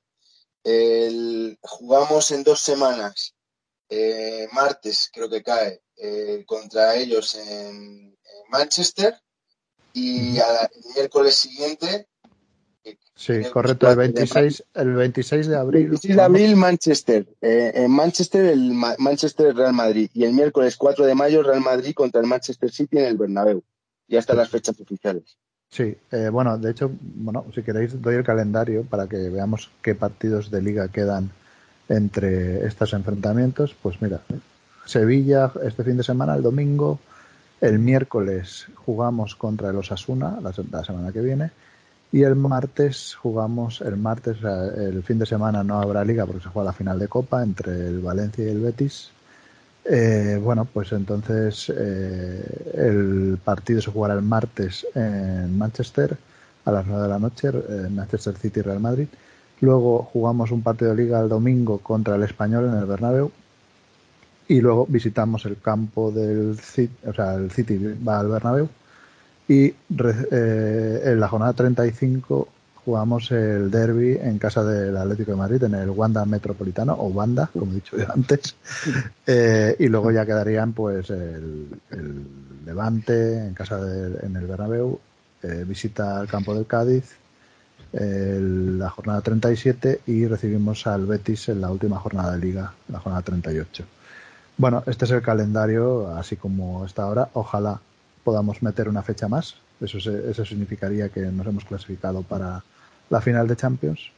Eh, pero bueno, vamos a. Ya sabemos que esto es muy complicado. Hemos vivido dos eliminatorias muy difíciles y bueno, y se confirma que bueno que este año toca el- la, la trayectoria de los clubes Estado o clubes de los oligarcas eh, por parte del Real Madrid.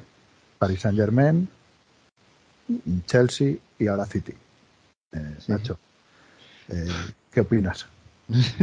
No sé qué decirte. El, el- las semifinales nos tocaron contra quien nos tocara y van a ser durísimas. Eh, en diferentes aspectos. Si nos hubiera tocado el Atleti, por ejemplo, hubiera sido pues una batalla campal. Hubiéramos sido en plan, hubiéramos tenido mucha tranquilidad con desplazamiento, nos hubiéramos evitado días de hotel para el equipo y todas estas cosas. Pero en, en un Sí. mes hubiésemos jugado tres veces contra Claro. ellos. Y ese tipo de cosas nos, Eso desgasta muchísimo. Eso es. Nos ha, sal- nos ha solido salir bien siempre en Champions con el Atleti y tal. Nos ha salido regulero en Copa alguna vez. Em, pero no lo sé. Yo creo que es que no sé, no sé qué decirte. qué equipo nos hubiera venido mejor o no. Nunca sabes. Nunca sabes. El City es un equipo que parece que es- está obsesionado con sacarla de atrás. Es, que es un equipo que te hace una presión arriba brutal para robártela lo más arriba posible que no salgas para ahogarte. Y el Atleti sabemos lo que es. A esperarte, a meterte 10 tíos atrás, a liártela de cualquier tipo de forma marrullera y, y pues eso, utilizar sus armas y a veces sale bien, a veces sale mal. Yo no lo sé. Em, el City, mira, no es caso lo que se pueden decir en España. ¿no? El City lleva un par de meses un poco más flojo. Tenía una, tenía una, estaba líder en la Premier con una ventaja bastante amplia y ha ido perdiendo. Creo que está ahora a tres puntos del Liverpool. Dos, recordar. dos puntos. O dos puntos. Creo que tenía como 7 o 8, no recuerdo. Eh, pero no, no está decayendo, no es un equipo que se está viniendo abajo, ni mucho menos. Simplemente que a veces tienen lesiones, picos de forma y tienen mejor o peor calendario. Eh, de, hecho, de hecho, mira, el City ahora mismo, eh, bueno, después de disputar 31 jornadas, le saca un punto al Liverpool. uno, vale. Sí, el 74 sí que en las últimas jornadas, bueno, empató con el Liverpool 2 a 2, A dos. empató contra el Crystal Palace 0 a 0 y perdió un partido contra el Tottenham 2-3. Sí, sí. Eh, eh, luego ganó, bueno, en, este- en estos últimos seis partidos ganó 0-1 al Everton, ganó 4-1 al Manchester United y ganó 0-2 al Burnley, eh, eh, que está en descenso. Bueno, eh, y el Liverpool, bueno, el Liverpool es un equipo El que Liverpool viene como un está- tiro. Está fuerte, pero bueno, el, el Benfica ha demostrado que se le puede competir también. No, Bueno, no el- es- el- no son, no son Sí. invencibles, aunque bueno, eh, tanto Liverpool como, como City, pues bueno, el City ha perdido tres partidos, ha empatado cinco en la Premier y el, eh, Liverpool ha empatado, ha perdido dos y ha empatado siete. Bueno, a ver, eh, eh, el Liverpool viene de ganar 3-1 en Portugal.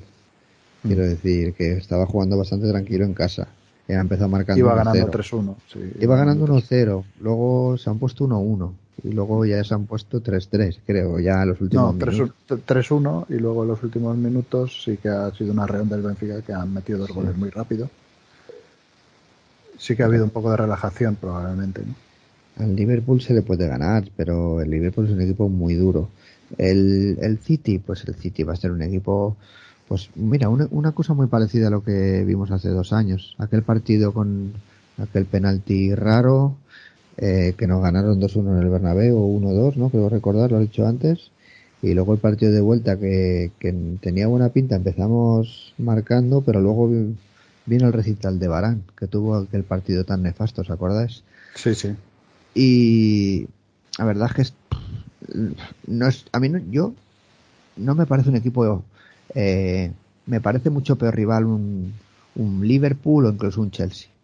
Pero claro, es que Es que, es, que no, es que no sabes, no sabes. Lo mismo sale, acordaros del partido del Chelsea en la ida, que parece que nos iban a meter cuatro, lo hicimos muy bien, el de ayer. Nunca sabes, no lo sé, va a ser un partido durísimo. Van a ser partidos físicos, de Mm. detalles, no sé, podemos tirar de tópicos todo lo que queráis. Pero lo que sí que estaba diciendo antes el calendario, me parece curioso, tenemos un calendario complicado, ¿eh? Tenemos Sevilla fuera, tenemos el Atleti, ten- Osasuna tenemos fuera. el Osasuna, viene el Español. No va a ser para nada fácil. Para, además, ahora que has, has dicho que tenemos un par de semanas de descanso, pero empezamos Bueno, a jugar otra que, vez. más que un par de semanas es una semana, porque como el fin de semana del 24 de abril se juega la final de Copa, pues eh, ese fin de semana se podría decir que es de descanso del Real Madrid, pero bueno, juega un miércoles y el martes ya está jugando Pues mira, no contra viene el bien. City.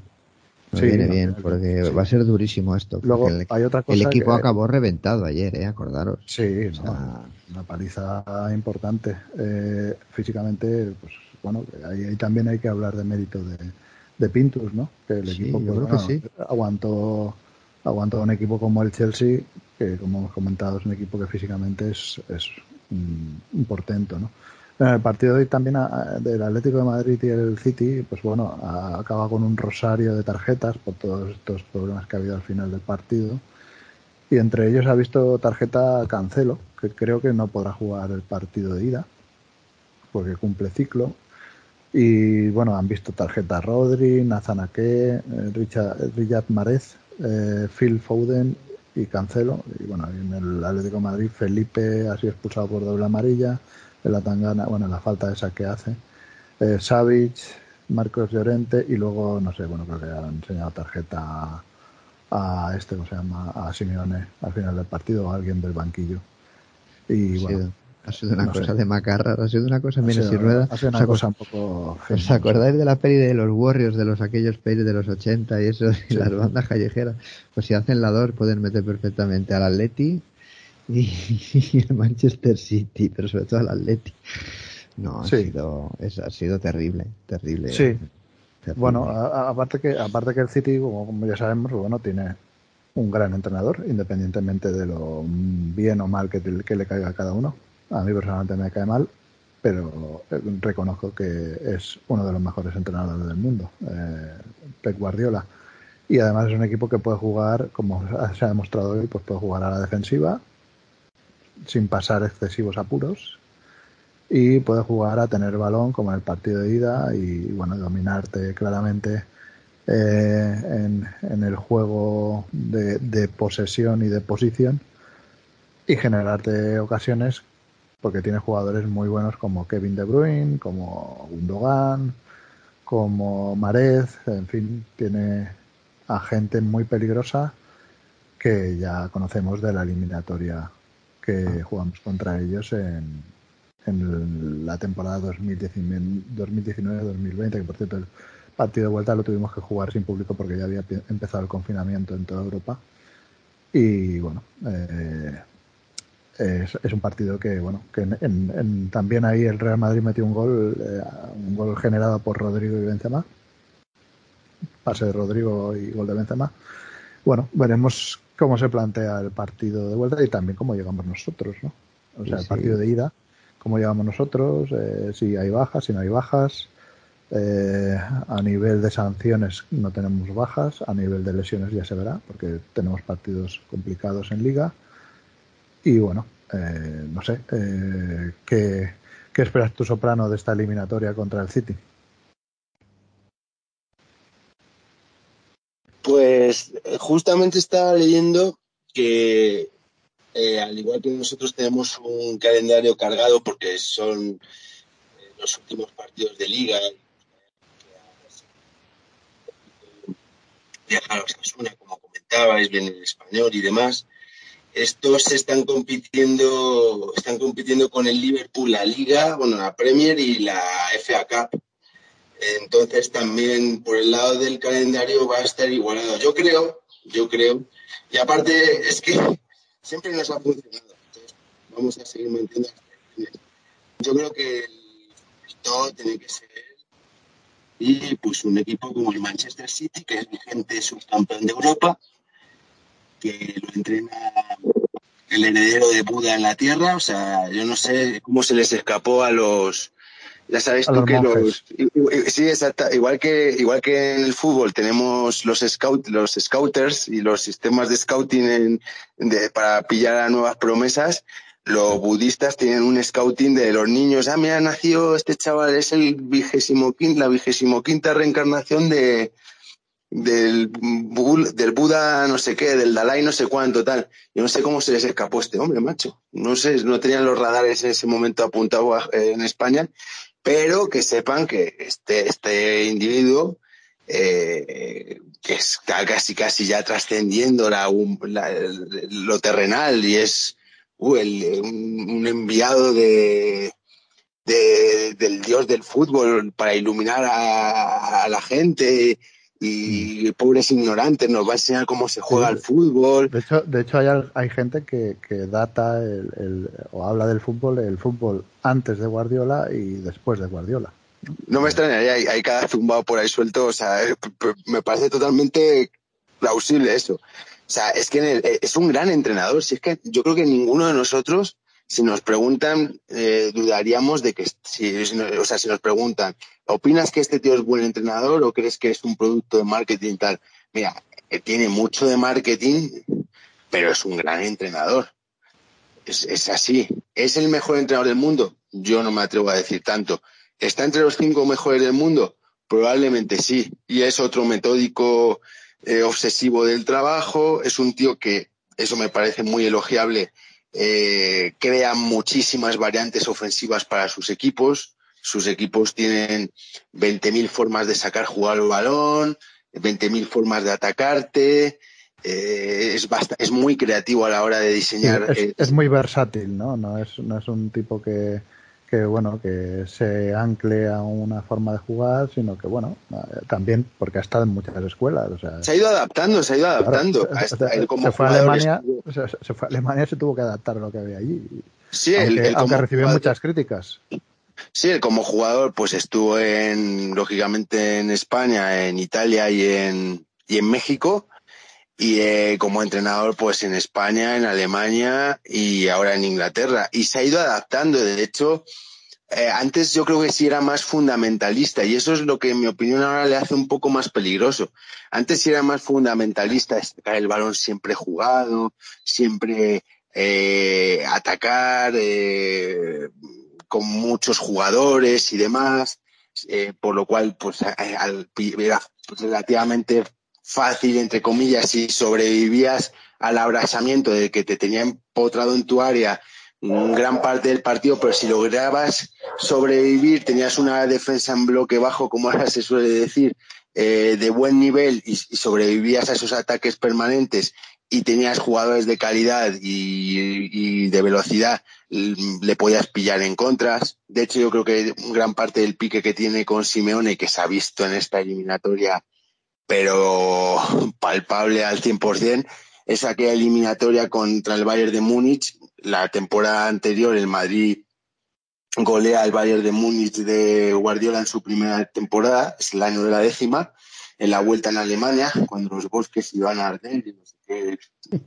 tonterías más decía Rumenigue, y el, al año siguiente las declaraciones de Guardiola que son atletas. Bueno, eso fue después, eso fue después que claro, que, que son atletas, señores, son atletas. No, los, tú juegas con jugadores del inserso.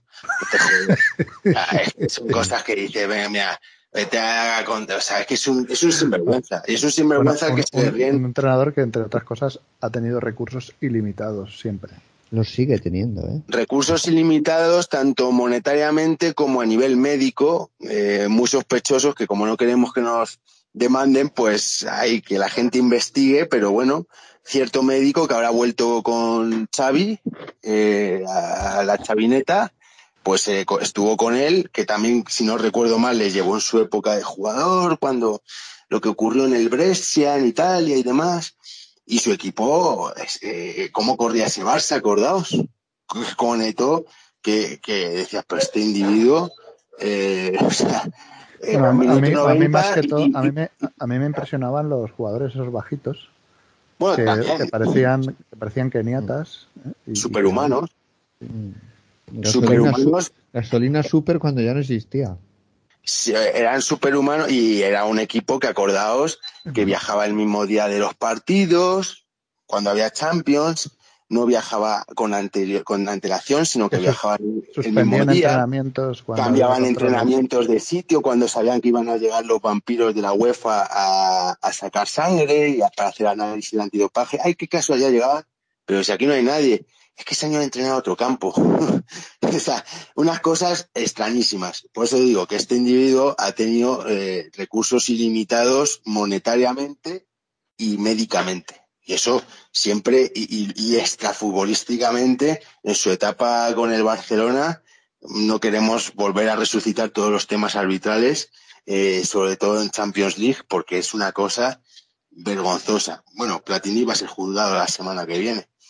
Eso, y la relación de UNICEF con, con la UEFA a través del turco este quedó perfectamente probada gracias a Mourinho y su famosa rueda de prensa.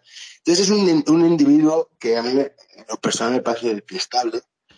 Eh, me parece detestable, me parece un fariseo, al que hoy, al que, que hoy me parece futbolísticamente más peligroso que antes, porque, eh, como decías, Maqueto se ha vuelto más versátil, ha estado en más ligas. Mm, si tiene que perder tiempo y recurrir a marrullerías y, y meter un autobús, lo mete, que curiosamente va en contra de sus postulados. Esto es como debe haber un, Igual que dices que hay fútbol antes y después de Guardiola, debe haber un antiguo y un nuevo testamento para esta gente, ¿no? El antiguo testamento era tiquitaca, tocar el balón, atacar, y el, nuevo testamento, pues va a decir que, oye, si hay que meter el autobús, se mete. Con tal de pasar. Tiene mucho, que ver, eh, tiene mucho que ver con lo del apoyo eh, de la prensa y todo esto que hemos ido contando aquí mucho, durante todas, vamos, durante todos los pojas desde siempre aquí siempre ha tenido que luchar mucho, bueno, luchar mucho más, decir luchar es, es un poco eufemismo, ¿no? Defender, defender su, su idea, su moto que vende, de lo que decías tú al principio, del fundamentalismo futbolístico, la única forma lícita de jugar y todas estas mierdas que, que se emperraban en vendernos una y otra vez, una y otra vez, una y otra vez. Y que la prensa con todo el rollo de la selección, además, porque convenía, porque es que convenía, para ellos les convenía, apoyaban. Y desde que llegó, mira, desde que llegó a Inglaterra, primera, segunda temporada, porque es que o sea, vosotros aquí no lo sabéis, pero hay mucha prensa que se, cuando empezó con los rollitos de, mira, cuando, yo creo que lo he contado aquí alguna vez, cuando llegó su primera temporada del City hace ya un montón de años, yo creo que Mourinho estaba en el Manchester United y estaban en la tabla casi empatados, aquel Manchester United que, tenía a Ibrahimovic y toda esta gente. Y jugaron un partido, creo que fue en el campo del City, empataron a uno, estuvo bastante igualado. Y llegó a final de rueda de prensa con todos sus milongas y todos se quedaron mirándose unos a otros en plan, ¿qué está diciendo? Porque estaba diciendo básicamente que el Manchester United no jugaba un pimiento. Y luego la semana siguiente jugó contra creo que fue Southampton o Norwich, no recuerdo iban al descanso 4-0 ganando. Al final del partido acabó el partido 4-0 porque bajaron el pistón, hizo cambios y tal. Bueno, el caso es que el partido, cuando acabó el partido, hizo las declaraciones y empezó a decir directamente, es el mejor equipo contra el que hemos jugado hasta el momento en liga. El mejor equipo, el que mejor juega, el que... Se empezó todo el mundo a mirar unos a otros como diciendo, pero ¿qué dice? ¿Pero qué dice? Y no ha habido partido. y claro, él, en vez de vender su moto y que se hablara de lo que él quería, se empezaron a reír de él. Y claro, tuvo que empezar a cambiar un poco el discurso. también creo que, estoy contra un equipo de estos de, de segunda B o, del Championship de ahí, de, tenía una eliminatoria en Copa o no sé, una de las copas que juegan allí. Y dijo, un uh, partido muy peligroso. Porque, sí, sí. no sé qué. Eso aquí. Claro, no, no, pues, claro, la gente decía, este tío... Eso lo hace aquí cuando, cuando decía que el Rayo Vallecano de Paquito Gémez, que casi casi era el rayo mecánico y que, joder, el equipo que más difícil nos lo ha puesto en esta temporada tal le habéis ganado 6-1, 5-1, tal, ¿qué cojones me estás contando? ¿Qué, ¿Qué, me estás contando? O sea, es, es un fariseo, es un cínico, y hoy, por ejemplo, le ha dejado muy bien retratado, y, y aquí no somos sospechosos de que nos caiga bien el, el cholé, Eh, pero Simeone hoy la ha dejado muy bien retratado. Ha dicho, hay gente que tiene un muy buen léxico, que tiene amplitud, eh, que tiene un léxico muy variado, que tiene casi casi le faltó decir un verbo muy florido y que con bonitas palabras te está insultando y te está denigrando. Claro. Y es que es que más claro no lo ha podido decir. Y a lo mejor otros no tenemos tanta tanto tanto léxico y no dominamos tanto el lenguaje, pero pues casi casi de- procuramos decir las cosas como son y no ir por detrás y tal. Y hay otros que es, como es algo que como- se, Sí. es algo que se da mucho, es esa superioridad moral con la que Sí. se habla a veces, ¿no?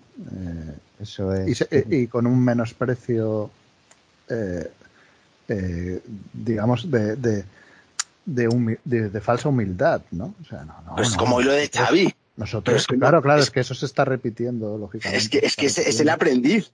Estos son los SIT, lo- los SIT truchos, porque los SIT por lo menos pues, bueno, les podían medio respetar un poquito, pero estos son los SIT truchos que, que son el maestro los y el son los, digamos, entre comillas, eh, porque no es todo blanco y negro, son los, son los malos de la guerra de las galaxias. O sea, no, Y, si alguien no lo sabe. los truchos que son, maqueto. Los truchos pues son los reguleros, los que... de, de bueno, Hacendado, de, de- AliExpress. Claro, O- los de... O sea, es que, es que- es que son el maestro y el aprendiz. El individuo este hoy le preguntan que, oye, que joder, el Madrid, la, la remontada que hizo ayer tal, el club más difícil para entrenar del mundo es el Barcelona. Porque en el Barcelona no solamente tienes que ganar, tienes que ganar jugando bien. ¿Pero qué estás diciendo? ¿Pero qué Que estás diciendo? Si, vosotros no habéis ganado nada, habéis ganado al principio del franquismo, al principio de la dictadura, hasta que empezó a engrasar el, el Atlético de Aviación, que era el, el equipo de los militares, nunca mejor, porque el nombre lo dice todo, empezó a engrasar. Y en esos años de interim, hasta que engrasó el Atlético de Aviación, vosotros ganasteis. Mira, Intentaste matar a, a Franco poniéndole insignias, que es lo que la gente no sabe. Dice, esas Póngala. fotos donde están poniéndole insignias de oro y brillantes a Franco, en realidad eran intentos de asesinato, eran intentos de magnicidio, que con el pin, con la solapa, o sea, la solapa le intentaban atravesar el corazón con el, con el pin, pero bueno, no lo lograron, pero son grandes luchadores que se opusieron al franquismo, que ganaron bastante con él. Y luego tuvieron una época de sequía A ver, acojonante que casi se los come el Atlético de Madrid hasta que llega el, el eh, Villar. Pero ¿qué me está contando este individuo de que el equipo más difícil? Ha estado muy bien Valdano, que Valdano cuando Sí. quiere, cuando quiere Valdano, chapó, Valdano, ¿eh? sí, sí, sí, cuando quiere, es, es que es un tío muy inteligente Contadlo, y es un tío que, como me- Simeone, tiene amplitud verbal, tiene un léxico muy florido, sabe lo que dice, es, eh, eh, es un tío inteligente y hoy ha dicho, le han puesto las declaraciones de, del Charnego y ha dicho, pero ¿qué dice Xavi? El, el equipo más difícil es aquel en el que te, eh, exigen siempre ganar. Y ese es el Real Madrid. El- mira, el, al, al Barcelona le ha retratado el Villarreal ayer. El Barcelona es un equipo mediocre, es un equipo co- como, el que podría entrenar yo o podrías entrenar tú. Es un equipo que juega en la fase de grupos contra el Manchester United y sale como hubiera salido yo en plan, vamos a perder seguro. Vamos a perder seguro, no hay partido, no hay nada que hacer. Y pierden 3-0 la ida y en la vuelta de la fase de grupos que les metieron 2-0, 3-0 también. Y ya está, y no pasa nada. Y la prensa dice que son Bueno, buenísimos. Eso fue, eso fue la- el año pasado, este año contra el Bayern Múnich, dices, ¿no? Claro, contra el Bayern de Múnich, pero es Eso que el, el Bayern de Múnich que, que ha quedado eliminado con el Villarreal. El Villarreal ha dicho, "A- hay que, hay que jugarlo, Bueno, y, vamos el jugar. y el Liverpool, que ha eliminado al Benfica, que es el equipo que elimina al Barcelona, ya Eso con es. Xavi. Pero, y, pero ¿qué me está contando? Si, Pero si aparte, es el- ¿cómo ganan? Pero, pero ¿cómo ganan el último partido? Si el último partido de liga lo ganan tirándole una lavadora al de John este para que remate el- como, a como dé lugar y como sea. Pero es que O sea, no te lo pierdas, Soprano, que ahora dicen que los goles de cabeza a centros laterales son eh, una maravilla. Ah, Ahora, ahora. ahora, claro.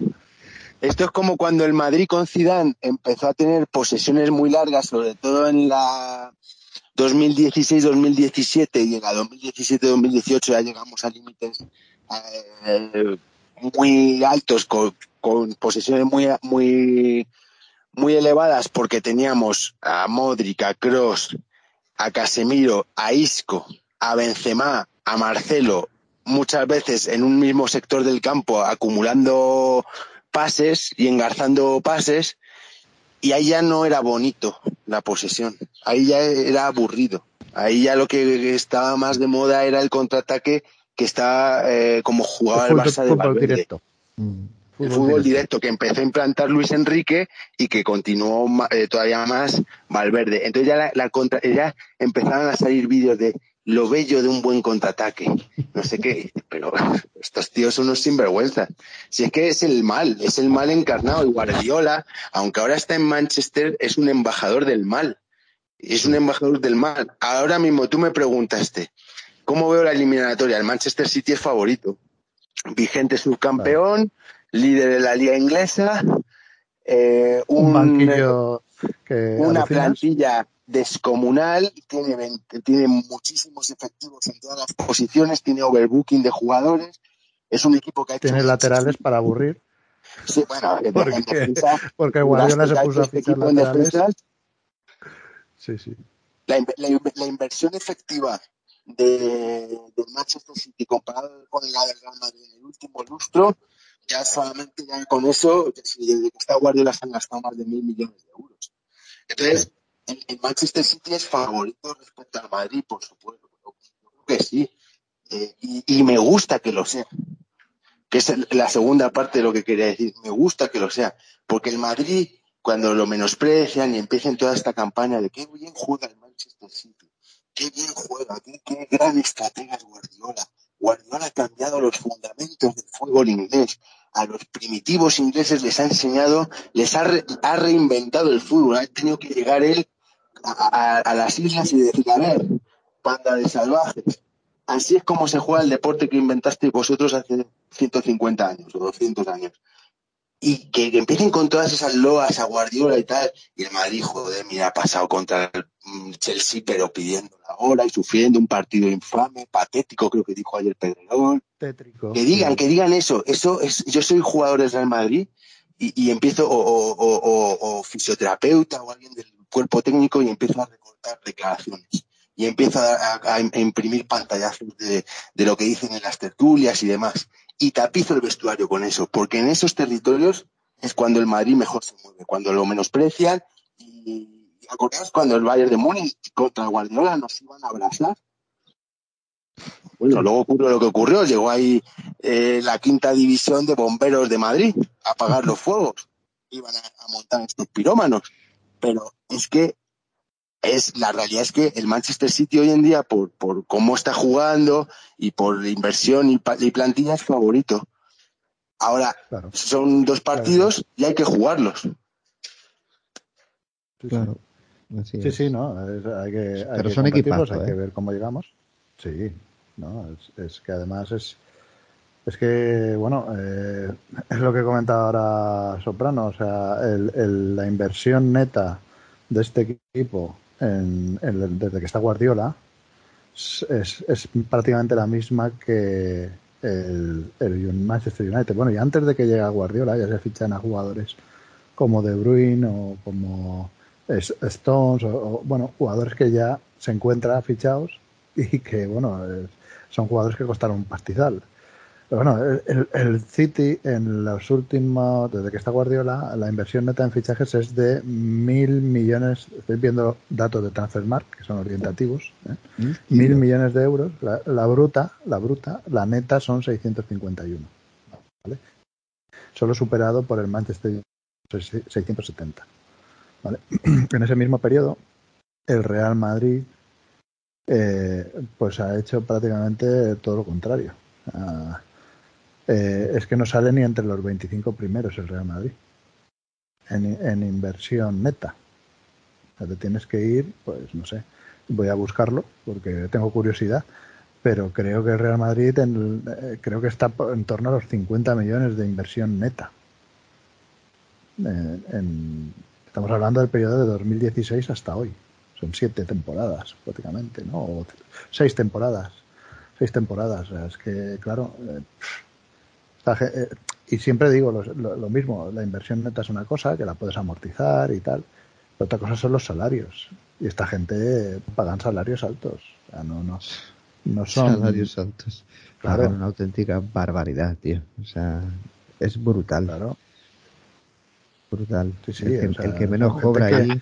A, mí, A mí el Paris, a mí, perdón, el Manchester City me parece que es eh, lo que debería de haber hecho el, el Paris Saint Germain si estuviera dirigido por gente inteligente. O sea, el Manchester City es obsceno la cantidad de dinero que ha gastado, se ha pasado el fair play financiero por el arco del triunfo varias veces y ha eludido sanciones. De hecho, acordaros, el Manchester City en teoría no debería de estar jugando esta edición de la Champions. Bueno, No el- debería bueno, estar jugando. sí, es verdad, les, les quitaron la sanción aquella, ¿no? ¿Cómo fue? Les quitaron la sanción y, y- Dejaron una multa.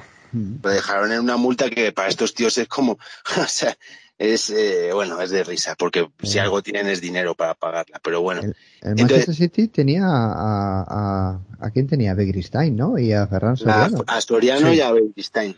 Sí, están ahí todos los, los de la época del- de la primera época del aporte, están ahí.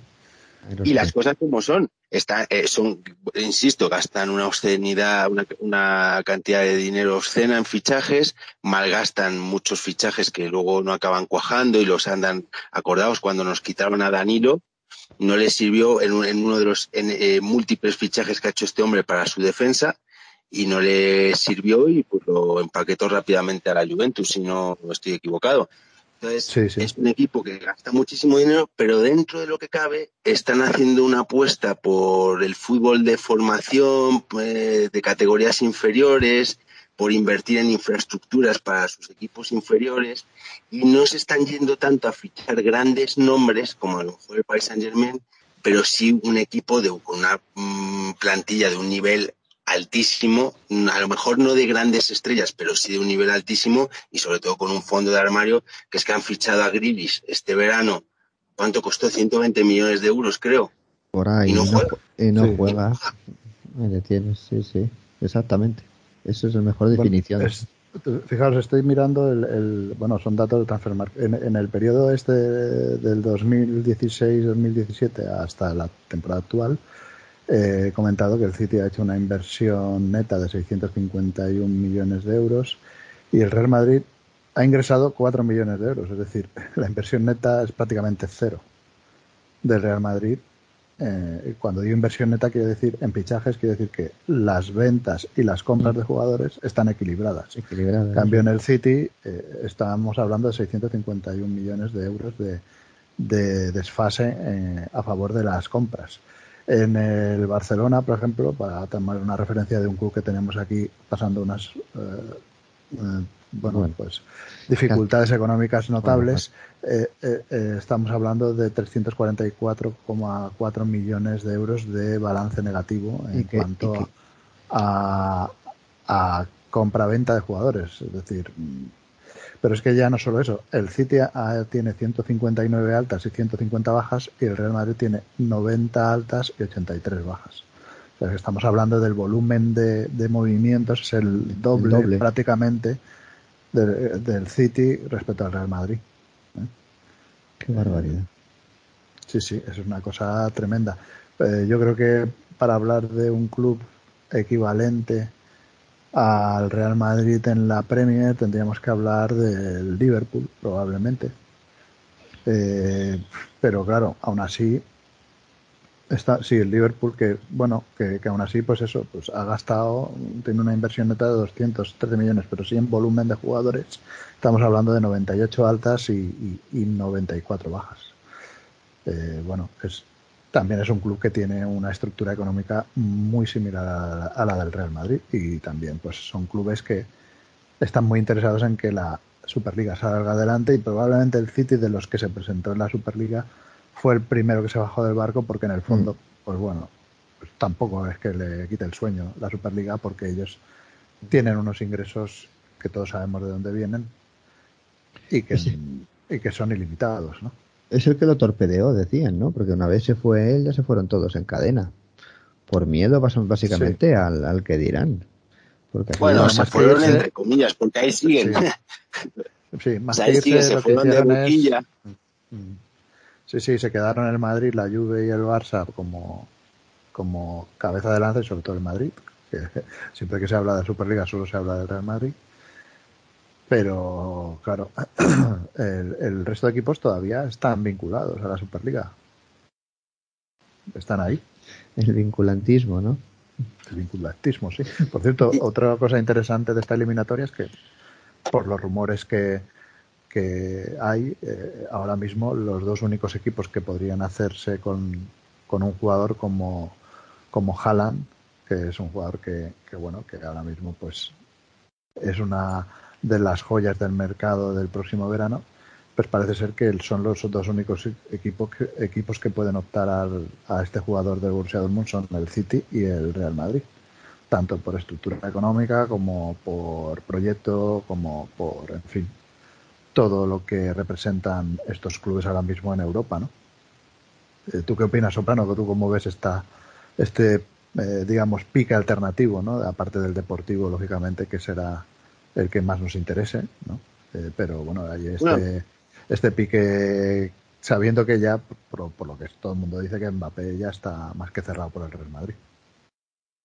Pues es un componente de, de morbo añadido, como decías. Eh, hombre, si, si nos atenemos a los, a, al vinculantismo puro y duro, a, lo, a los creyentes del vinculantismo, pues Kane va para el Manchester City. Todo esto es un paripé para facilitar la negociación con Levy, que casi la, la cierran el, el verano pasado.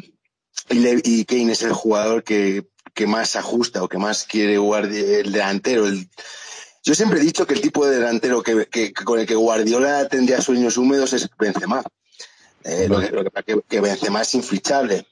Entonces Kane es un delantero que se ajusta mucho a, la tipología que quiere él para el puesto. Pero bueno, es eh, lógicamente, en mi opinión, es más apetecible por edad y proyección Haaland. Y si uno se hace caso a los rumores de la prensa extranjera, pues el Madrid y el Manchester City son los únicos contendientes. Entonces esto le da pues un componente más, más de, de morbo a la eliminatoria. Uh. Sí, sí, tú, Nacho, ¿cómo lo ves todo esto? Yo el salseo. Yo es que el salseo, sabes que me pilla un poco lejos y me entero un poco por Twitter cuando puedo, pero no le hago mucho caso. Eh, soy la peor persona para eso. Yo, me hace mucha gracia porque me hace mucha gracia todo el tema de lo que dices tú, el salseo y, y demás, pero uf, no sé decirte, la verdad. El, yo creo que es una pregunta para ti mismo, porque tú sí que controlas el tema. Está mucho más fuerte. No, me has hecho la, la 13-14, ¿no? Ya... es pues, que, no, no. Como, es... Estás como moderando, pero muchas veces deberías hablar un poco más. Hombre, yo, yo creo que. ¿Sabes más por lo que callas? no, no, pero yo creo que el Real Madrid, obviamente, está interesado, porque además. A ver, aquí hay cosas que, que al final es lo de siempre, ¿no? O sea, al final, el, el, ¿quién decide? El jugador. El, decide el jugador. Sí. Lógicamente, si el jugador no le dice al club, oye, estoy interesado en ir a vuestro club, el otro club no se va a quemar. A no ser, otra cosa es que salieran representantes y tal, diciendo, no, es que el club, es que tengo una, por ejemplo, ahora, ahora están diciendo, no, es que Lewandowski suena mucho para el Barcelona, ¿no? Por ejemplo. Bueno. Claro, es un, es un jugador que tiene dos años de contrato con el Bayern de Múnich. El Bayern de Múnich estamos hablando de un club top europeo. El Lewandowski es una institución dentro del Bayern Múnich. Y que, y que puede sigue, ser. Y sí que según, sigue un nivel brutal. Claro. O sea, el, el Bayern de Múnich dice, vale, sí, yo te vendo a este tío, pero me tienes que poner aquí la panoja. No me, no me están claro. diciendo, no, no, yo me llevaron de que te doy 30 millones de euros. El Barcelona se cree que va a hacer, el Bayern de Múnich va a hacer como hizo con, con pero, Luis Y luego, y luego también hay un tema que es que Lewandowski está buscando una renovación o, su, o hacer su último contrato y lógicamente sí, ya, ya pasó con Kimmich, que Kimmich acabó renovando, pasó con Goretzka, pasó con otros jugadores que bueno, no quieren que se repita también lo que pasó con Álava, ¿no? el jugador quede libre y, y, y, elija como agente libre. Bueno, eh, es que claro, es que son cosas que, que van saliendo en la prensa, pero claro, lo de Haaland ya lleva mucho tiempo y ahí pues lógicamente está un, representante que es Rayola, pero también está el padre de Haaland, que es el que está poniendo mucha, mucho la carne en el asador para que su hijo acabe en el Real Madrid. Porque, bueno, tiene, tiene interés en... A ver, aquí al final eh, el mercado es el que es. O sea, si tú quieres ir a un club donde si un día, por ejemplo, eh, tú dices, mira, yo es que aquí no estoy contento, me quiero ir, el, el club ideal es el Real Madrid. Y ya vimos lo que pasó con Cristiano. Una leyenda como Cristiano un día dijo, oye, que yo me quiero ir de aquí. Pues te dijo, pues mira, si traes tanto dinero, te vas. ¿Eh?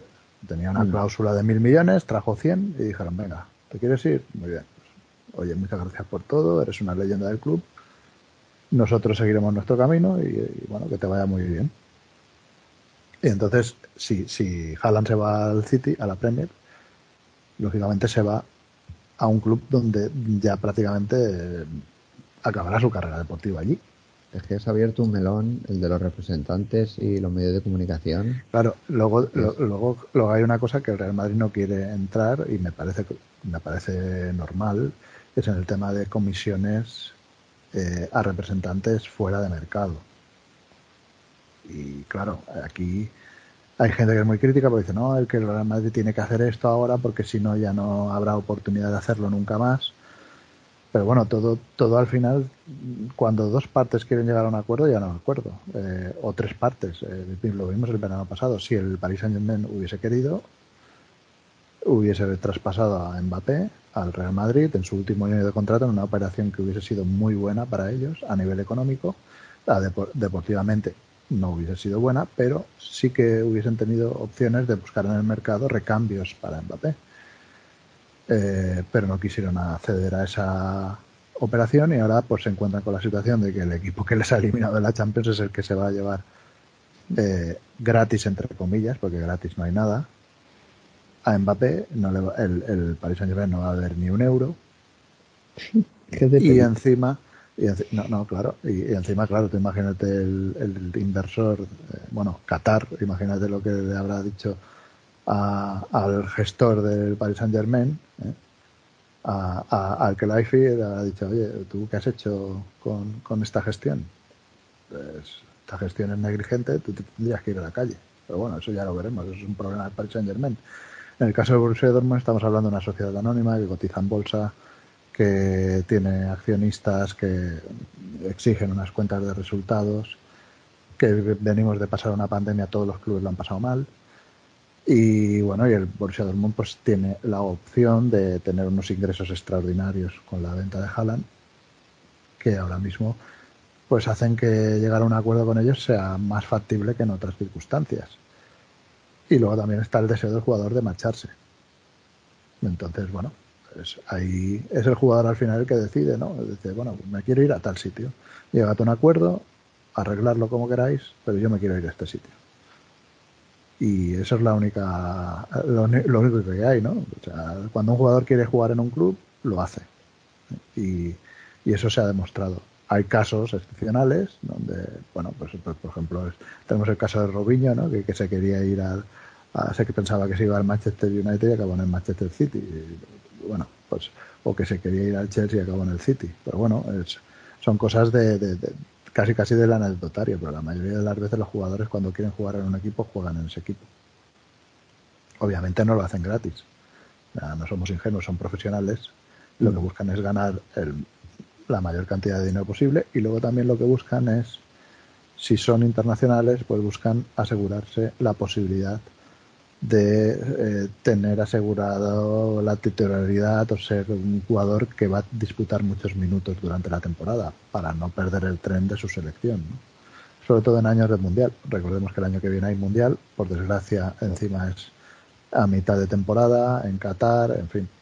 A mí me parece pues vergonzoso cómo se, cómo se ha gestionado todo esto. Pero bueno, es lo que hay, ¿no? Eh, y nos tenemos que adaptar a lo que hay.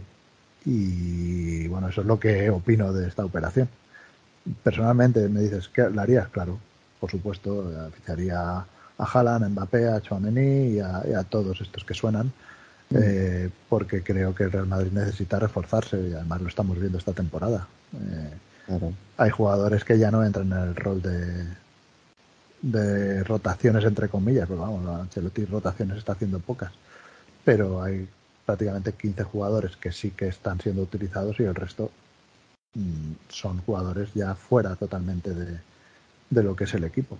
Y estamos hablando de jugadores que cobran mucho dinero como Bale, como Hazard, como Jovic, como Isco, como Marcelo, etcétera, etcétera, ¿no? Entonces, bueno, ya pues casos más eh, colaterales como Mariano, como Vallejo, como, bueno, que son, al fin y al cabo, pues son fichas relativamente bajas. Además que, siempre sí que... nos acordamos mucho de ellos siempre que perdemos y tal, ¿eh? siempre que empatamos o perdemos, pero ayer, por ejemplo, que ganamos, está bien que lo digas, porque siempre nos acordamos cuando vienen mal dadas, nunca cuando vienen bien dadas. Y la verdad es que es acojonante ¿eh?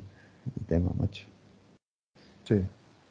Eh, bueno, eh, en todos estos rumores y tal y cual, pues bueno, una de las declaraciones que, que están saliendo y tal es bueno, el tema de cuando eliminaron al Bayern de Múnich, pues salió Oliver Kahn, que es uno de los directivos del, del Bayern de Múnich, y dijo que Lewandowski la temporada que viene está aquí. Además que le quedan dos años de contrato. pero bueno, esto sabemos como a la prensa, ¿no? O sea, necesitan vender, rumores para arriba, para abajo, tal. Eh, eh, y luego, pues eso, estamos hablando de un club que tiene un problema económico muy grande y que no va a ser fácil que pueda fichar según qué jugadores. Entonces, tienen que hacer un poco lo que han hecho este invierno y contar con la complicidad de la liga también.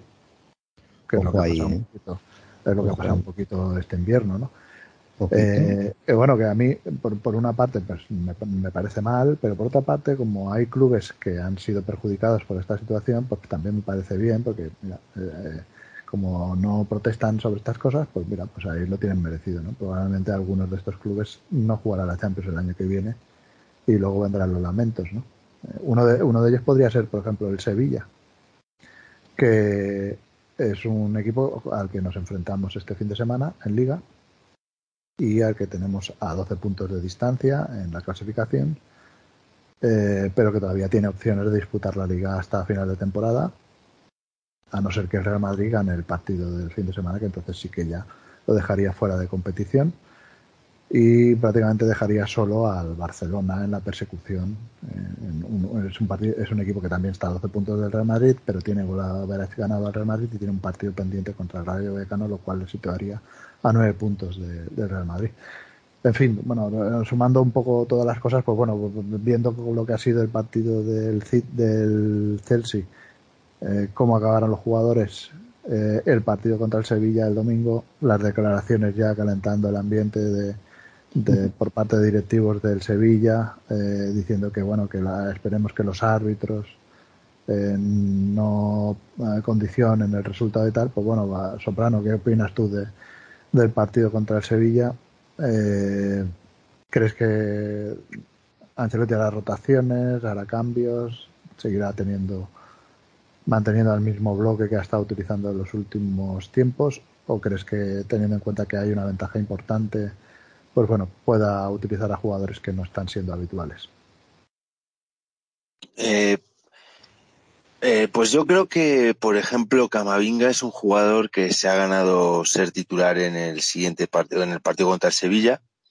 Aparte, es, allá, fuera de casa, es un equipo que, que físicamente yo creo que, que bueno, ha tenido, ha venido lastrado por las lesiones eh, los últimos en los últimos meses, pero que mm, nunca viene más fortalecer el, centro del campo contra este tipo de equipos fuera fuera de casa. Y la única duda que tengo al respecto es eh, si eh, que Ancelotti juega el papel psicológico un papel mm, qué papel va a jugar el manejo psicológico de Ancelotti con Kroos todos vimos que Cross, que Tony, pues cuando fue sustituido ayer, eh, no le sentó bien.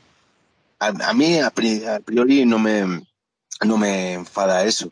Eh, sé que hay muchos madristas que dijeron que es una falta de respeto y tal. Yo creo que hubiera sido una falta de respeto que al salir del campo no le hubiera eh, correspondido, exactamente, que no le hubiera correspondido el saludo a Ancelotti, sí lo hizo.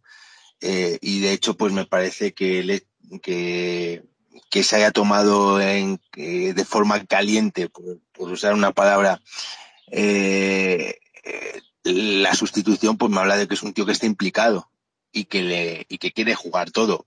Y eso, pues, yo dame jugadores así, no jugadores que les dé igual y que estén apáticos o, que les cambies y bajen los hombros y tal.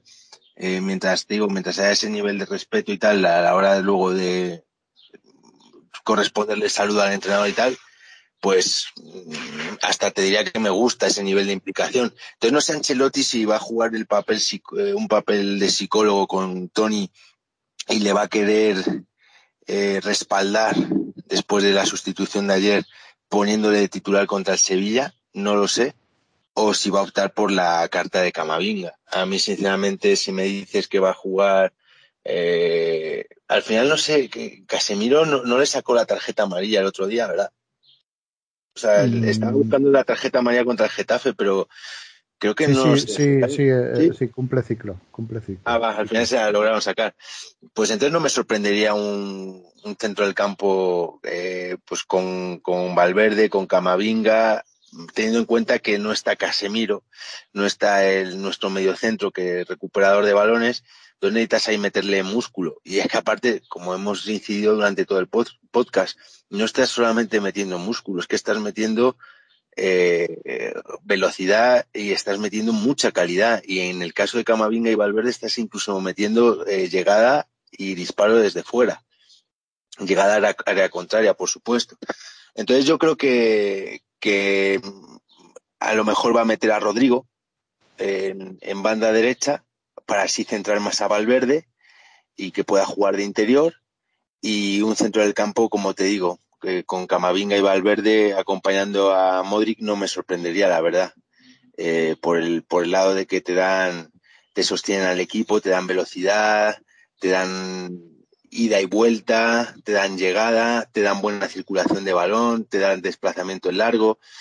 Yo creo que, optaría por ese lado y aparte pues descansas a, pues Casemiro descansaría, Kroos descansaría, este, mm, tengo la incógnita de Benzema, ayer yo le vi muy mal, pero luego aseguraban que eran calambres, que no era ningún tema muscular. El tema volvemos al de siempre, si Bale estuviera enchufado, eh, pues podría jugar de nueve como jugó contra el Villarreal, que lo hizo muy bien, en mi opinión. Entonces podrías darle descanso a Benzema y que jugara a Bale. Pero no lo creo. Yo creo que si Benzema está para jugar, yo creo, mira, yo creo que, bueno, en mi opinión, Ancelotti va a querer cerrar la liga cuanto antes. Y es, es, es, es, racional. O sea, es, él sabe que su continuidad pasa por ganar la liga y ya quieras que no, eh, ganando la Liga más la Supercopa de España y ya la semifinal y ya semifinal de Champions es muy son unos resultados muy buenos. Entonces él va a intentar cerrar la liga cuanto antes, con lo cual no creo que haga experimentos y no creo que, que haga eh, excesivas rotaciones y más teniendo en cuenta que, que va a poner a Jovic, que está totalmente desconectado del juego desde hace meses Hazard está lesionado, que está de baja, aunque se ha cortado los plazos de dos meses a un mes, pero sigue de baja. Mm, Asensio desde, misteriosamente Asensio desde su viaje o su, su eh, presunto viaje a Milán y ese, esa oferta que supuestamente hizo Maldini por él, mm, si os habéis fijado, Asensio ha dejado de jugar de titular y casi de suplente también. Entonces, yo creo que no va a hacer excesivas rotaciones. Tal vez Camavinga, Rodrigo en el once titular y la duda de Benzema. Si yo, siendo honesto, la liga es importante cerrarla cuanto antes, pero si Benzema no está al 100% y hay riesgo de problemas musculares, yo jugaba con Bale. Fue más o menos, fue más o menos el once que sacamos contra el Getafe, lo que estaba planteando Soprano en el centro del campo, ¿no? Sí, aquí, aquí se da una situación, he comentado antes, es que jugamos contra el Sevilla el domingo a las 9 y el miércoles prácticamente sin, sin tiempo, porque claro, jugamos fuera, en, el campo del Sevilla. Eh, regresaremos a Madrid mm, tarde. Eh, ya llegaremos de madrugada, lunes, madrugada, bueno. Eh, entrenamiento empezará un poquito más tarde el lunes. el martes ya, ya es el último entrenamiento antes de ir al campo de Sasuna. Porque además tenemos el partido a las 6 de la tarde. Entonces, claro, em, eh, es que no hay mucho margen, ¿no? Eh, de, bueno, también mientras tanto estaban mirando el calendario del City y el City tiene que jugar contra el Liverpool la FA Cup el 16. El 17 juegan un partido, según este calendario. Pone que tienen que jugar un partido, el día después de la FA Cup, tienen que jugar un partido contra el Wolverhampton, que es un partido que está aplazado. Luego el 20 de abril juegan contra el Brighton, el 23 de abril, o sea, tres días después juegan contra el Watford y luego ya el 26 juegan contra el Madrid. O sea que antes de jugar contra el Madrid tienen que jugar cuatro partidos. Me parece demasiado, no sé. Me parece Eh, mucho también, sí. sí. Y en cambio el Madrid juega dos. Juega el partido contra Sevilla, el partido contra Osasuna. No sé cómo lo van a hacer, pero vamos, eh, me parece Ah. una exageración. Lo que yo no entiendo es cómo no jugamos el jueves contra Osasuna. Bueno, sí lo entiendo. Bueno, sí, eh, bueno, dirán, no, bueno, es que como juegas el martes así tienes más tiempo y tal. Ah, no sé, pero claro, es que entre el Sevilla y Osasuna prácticamente no hay descanso. Así que bueno, y el Osasuna este fin de semana, yo no sé cuándo juega. Juega eh, fuera, eh, fuera de casa, en campo de. eh, el, en, juega en Valencia el sábado a las seis y media, o sea que tendrán un día más para preparar el partido contra el Real Madrid. Casualmente. Entonces, bueno, pues eso es un poco el calendario que hay, ¿no? Es, es un poco raro, es un poco raro todo, ¿no? El Barcelona, por ejemplo, juega el jueves y el partido de liga se lo han pasado al, al lunes contra el Cádiz. Claro. ¿Y luego volverá a jugar el jueves o cómo? Sí, yo creo que sí. Yo creo que la jornada siguiente jugarán el jueves eh, contra el la Real- No, pues mira, pues aquí según esto es el miércoles, también a las 6. Pero bueno, yo creo que estos son horarios provisionales. Yo creo que la, la, jornada, la jornada del miércoles todavía no la sabemos. Pero bueno. Ya se verá. Sí. sí. Bueno, Sí, porque ellos partido juegan el jueves contra el Eintracht de Frankfurt y luego el lunes a las, a las 9 contra el Cádiz en, el Camp Nou, además son, juegan como locales. O sea, el Barcelona tiene cuatro partidos seguidos jugando como local, que son Eintracht de Frankfurt, Cádiz, eh, bueno, no, tiene uno, uno contra la Real Sociedad fuera en la jornada 33, luego tienen el partido aplazado contra el Rayo en la jornada 21 y eh, juegan en el Camp Nou y también reciben al Mallorca en la jornada 34. ¿Mm? Sea que tienen muchos partidos seguidos eh, jugando como local. De hecho, lo que de temporada le, le quedan como visitante tres partidos: eh, Getafe, Betis y Real Sociedad. Bueno, son dos salidas realmente complicadas porque la Real Sociedad y Betis son equipos que históricamente pues suelen competir y pero luego en casa sí que tiene un calendario más asequible, excepto la última jornada que juegan contra el Villarreal. Pero bueno. Eh, en fin, eh, lo que te decía Soprano, ¿no? Hay que intentar cerrar la liga cuanto antes, sobre todo intentar que el Barcelona no, no llegue a la jornada 36 con opciones de disputar la liga y que ya nos podamos proclamar campeones ¿no? de, la competición antes. Eso, está- eso sería lo ideal, pero bueno, ya veremos qué pasa en, en- en el calendario. Y bueno, quiero comentar una cosa realmente curiosa, es que al Barcelona le pitaron tres penaltis en contra en un partido. Algo que no le había pasado nunca en la, en la historia, ni siquiera durante el franquismo, cuando sufrieron aquella persecución tan, tan grande que todos hemos aprendido. Y, y bueno, eh, eh, pues, pues bueno, pues por primera vez le, pasó algo que no, no le había pasado nunca y bueno, y aún así ganaron el partido, porque bueno, el Levante falló un penalti que no se repitió, por cierto, no sé por qué, eh, había invasión de área, pero bueno, eso es un tema que ya sabemos que solo importa cuando es, son partidos del Real Madrid. Y bueno, pues eso, es el equipo ahora mismo que tiene más opciones de disputar la Liga al Real Madrid porque tiene un partido pendiente, ¿no? Y tiene el Colaboras ganado. Así que bueno, este es el, calendario un poco de, de lo que viene por delante. Eh, no sé, yo si queréis podemos ir cerrando el podcast porque hemos ya tratado todos los temas que queríamos tratar. Y, y bueno, y no sé si queréis comentar algo más, Nach- Nacho, si quieres comentar algo más. Pues no, no, no tengo, no, no hemos comentado, por ejemplo, nada del partido contra el Getafe. Fue un partido bastante interesante, pero. Sí, sí, bueno, también un, un, gol que se atasca con un pase con el exterior de, de Vinicius. Y el primer Eso gol es. de Casemiro, por cierto. Primer gol de Casemiro de, en esta temporada. La temporada pasada, Casemiro fue el segundo máximo goleador del equipo con siete goles empatado con Asensio. Lo cual da, da muestra un poquito del pobre nivel eh, goleador que tuvo el equipo la temporada pasada. No, y que, y que da también. eh, muestra también lo- una cosa que decía Juanpa, que dijo Juanpa aquí un par de veces. Que Casemiro con Zidane jugaba un poco más adelantado, para no estar interfiriendo en la salida de balón. Hmm. Y al estar jugando un poco más adelante tiene un poquito más de llegada, a lo mejor. Yo, yo no lo sé. eh, me Bueno, aún así, aún así ha hecho bastantes remates. ¿eh? Casemiro este año ha estado desafortunado de cara a gol.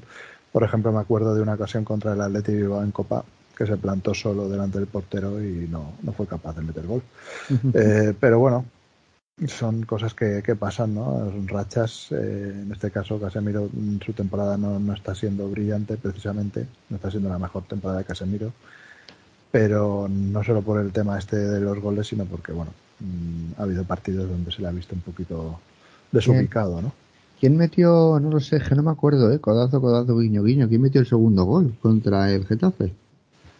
El segundo gol contra el Getafe lo metió, eh, bueno, eh, eh, en fin, Lucas Vázquez, Lucas Vázquez, sí. A pase de Rodrigo, por cierto. que fue un golazo. Verdad. Sí, sí, sí. O sea Sí, que- no, eh, además lo celebró con esta celebración imitando a Spiderman, que mm, para quien no lo sepa es un gesto que le hizo un día a su hija antes de ir a jugar un partido, eh, precisamente en el Camp Nou, que es el, el primer gol de Lucas Vázquez esta temporada es, el que marcó en el Camp Nou, un gol que nos ayudó a ganar los tres puntos allí, porque el gol del Kun Agüero nos hubiese impedido ganar el partido en el descuento, para que Está, veáis. está el chico a un nivel bastante bastante aceptable, Lucas Vázquez, ¿eh? en estos últimos Bueno, es- yo, yo siempre he dicho que Lucas no es un problema en sí mismo, eh, porque si está en el rol que tiene que estar, yo creo que aporta más que, que lo que quita. Pero bueno, esto, como siempre, es opinable. Eh, es evidente que ha habido temporadas en las que no ha estado bien, pero es un jugador que, que bueno, que asume su rol, no da problemas, yo personalmente considero que las renovaciones tanto suya como de Carvajal como de Modric en- a principio de temporada dije que no me parecían bien.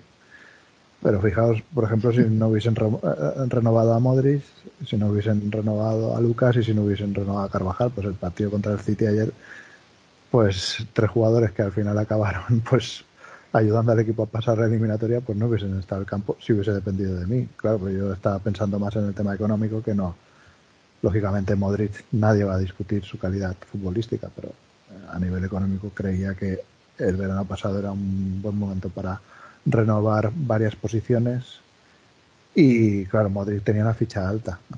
Se la ha bajado, este año ha vuelto a renovar, ya parece ser que ya empieza a filtrarse que es oficial que ha renovado un año más. Creo que es merecida la renovación. Se ha vuelto a bajar la ficha, parece ser. Pero claro, es que estamos hablando de, como dijo Soprano el otro día, probablemente el mejor centrocampista que ha tenido el Real Madrid en la historia mira que ha tenido centrocampistas buenos. Redondo, Zidane, leyendas del fútbol, eh, que, que ahora mismo Modric está mirándoles a la cara o incluso, pues bueno, por, por eh, longevidad y por rendimiento probablemente esté por encima un, escalón, ¿no? Y títulos, palmarés, etcétera, ¿no? Estamos hablando de algo fuera de lo normal. Eh, pues bueno, yo creo que yo creo que el partido contra el Getafe fue un partido mm, en línea general bastante bueno. Eh, el equipo rindió a un nivel muy alto. El Getafe pues plantó cara, lógicamente, pues es un equipo que está luchando por evitar el descenso. Pero creo que el Real Madrid, a diferencia que de- del partido que jugamos a principio de la segunda vuelta en el campo del Getafe, pues fue muy superior y mereció ganar. Eh, Así que bueno, Es que era muy interesante lo que decía antes Soprano, ¿eh? que el centro del campo que pusimos Valverde Camavinga es que fue espectacular, fue espectacular. Pierna, pierna Es que controlamos, controlamos totalmente el partido. O sea, entre la defensa adelantada de Alaba y Militao que, que, entraron en la línea de defensa, es que es lo que ahí, ahí se notó que había piernas frescas en el centro del campo con capacidad de ida y vuelta.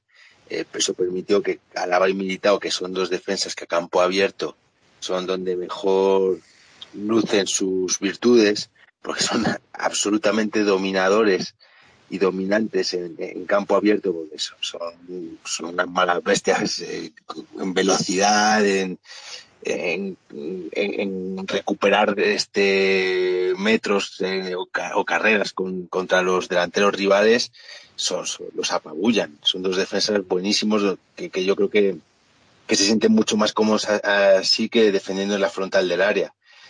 Y es que si os fijabais, cada vez que intentaba el Getafe salir, estos tíos eh, recuperaban el balón. Porque es que el, Madrid tenía las líneas muy adelantadas, el Getafe estaba muy encerrado en su campo y las pocas veces que podían intentar hacer algún conato de salir, a campo abierto los mataban a la y militado. Eh, fue, un partido totalmente controlado. O sea, no sé vosotros, pero yo no tuve ninguna inquietud eh, ni miedo de que nos fueran a marcar gol. Igual que ayer, como, como decía, estuvimos varios, varios conatos de, paradas cardíacas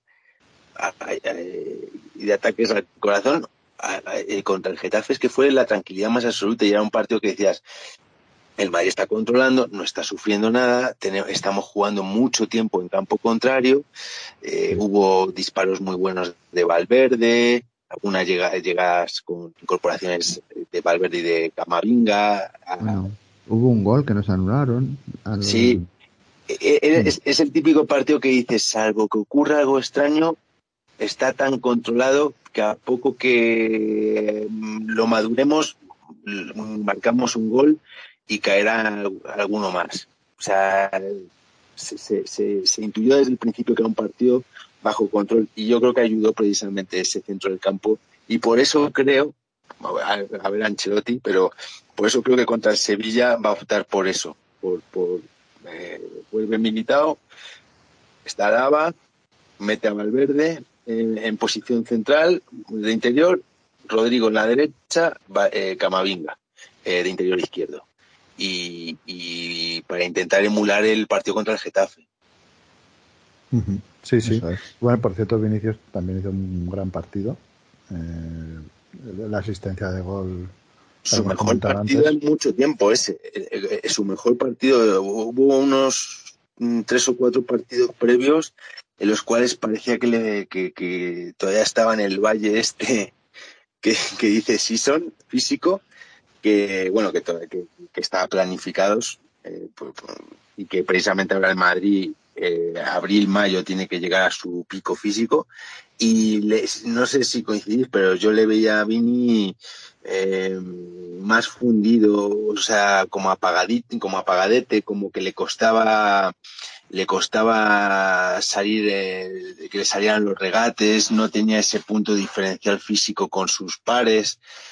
Y este se le había fundido o un poco fundido y, el partido de la semana pasada volvió loco además a un defensa bastante bueno y bastante físico que dio prueba de que, de que estaba recuperando otra vez su pico máximo de, de forma, porque lo volvió literalmente loco, le salían todos los regates, estuvo finísimo en el plano técnico y, y físicamente estuvo de dulce.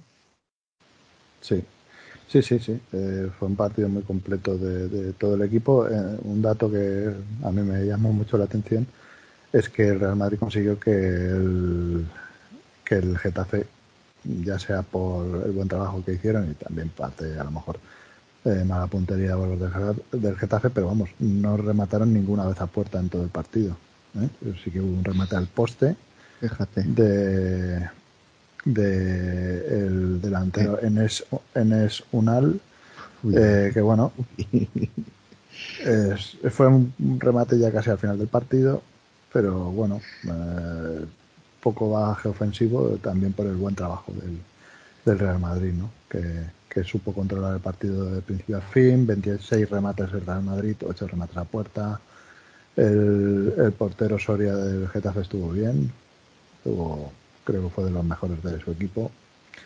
Y bueno, la verdad que un partido mucho más plácido de lo esperado, porque ya a estas alturas de, temporada no hay, hay partidos fáciles, prácticamente todos los equipos están jugando cosas y, bueno, hay que hay que tener en cuenta que también pues bueno pues la plantilla del Real Madrid ya lo hemos dicho, lo hemos dicho muchas veces es más corta que la de otros equipos y bueno y los recursos que tienes en el banquillo pues son son limitados, ¿no?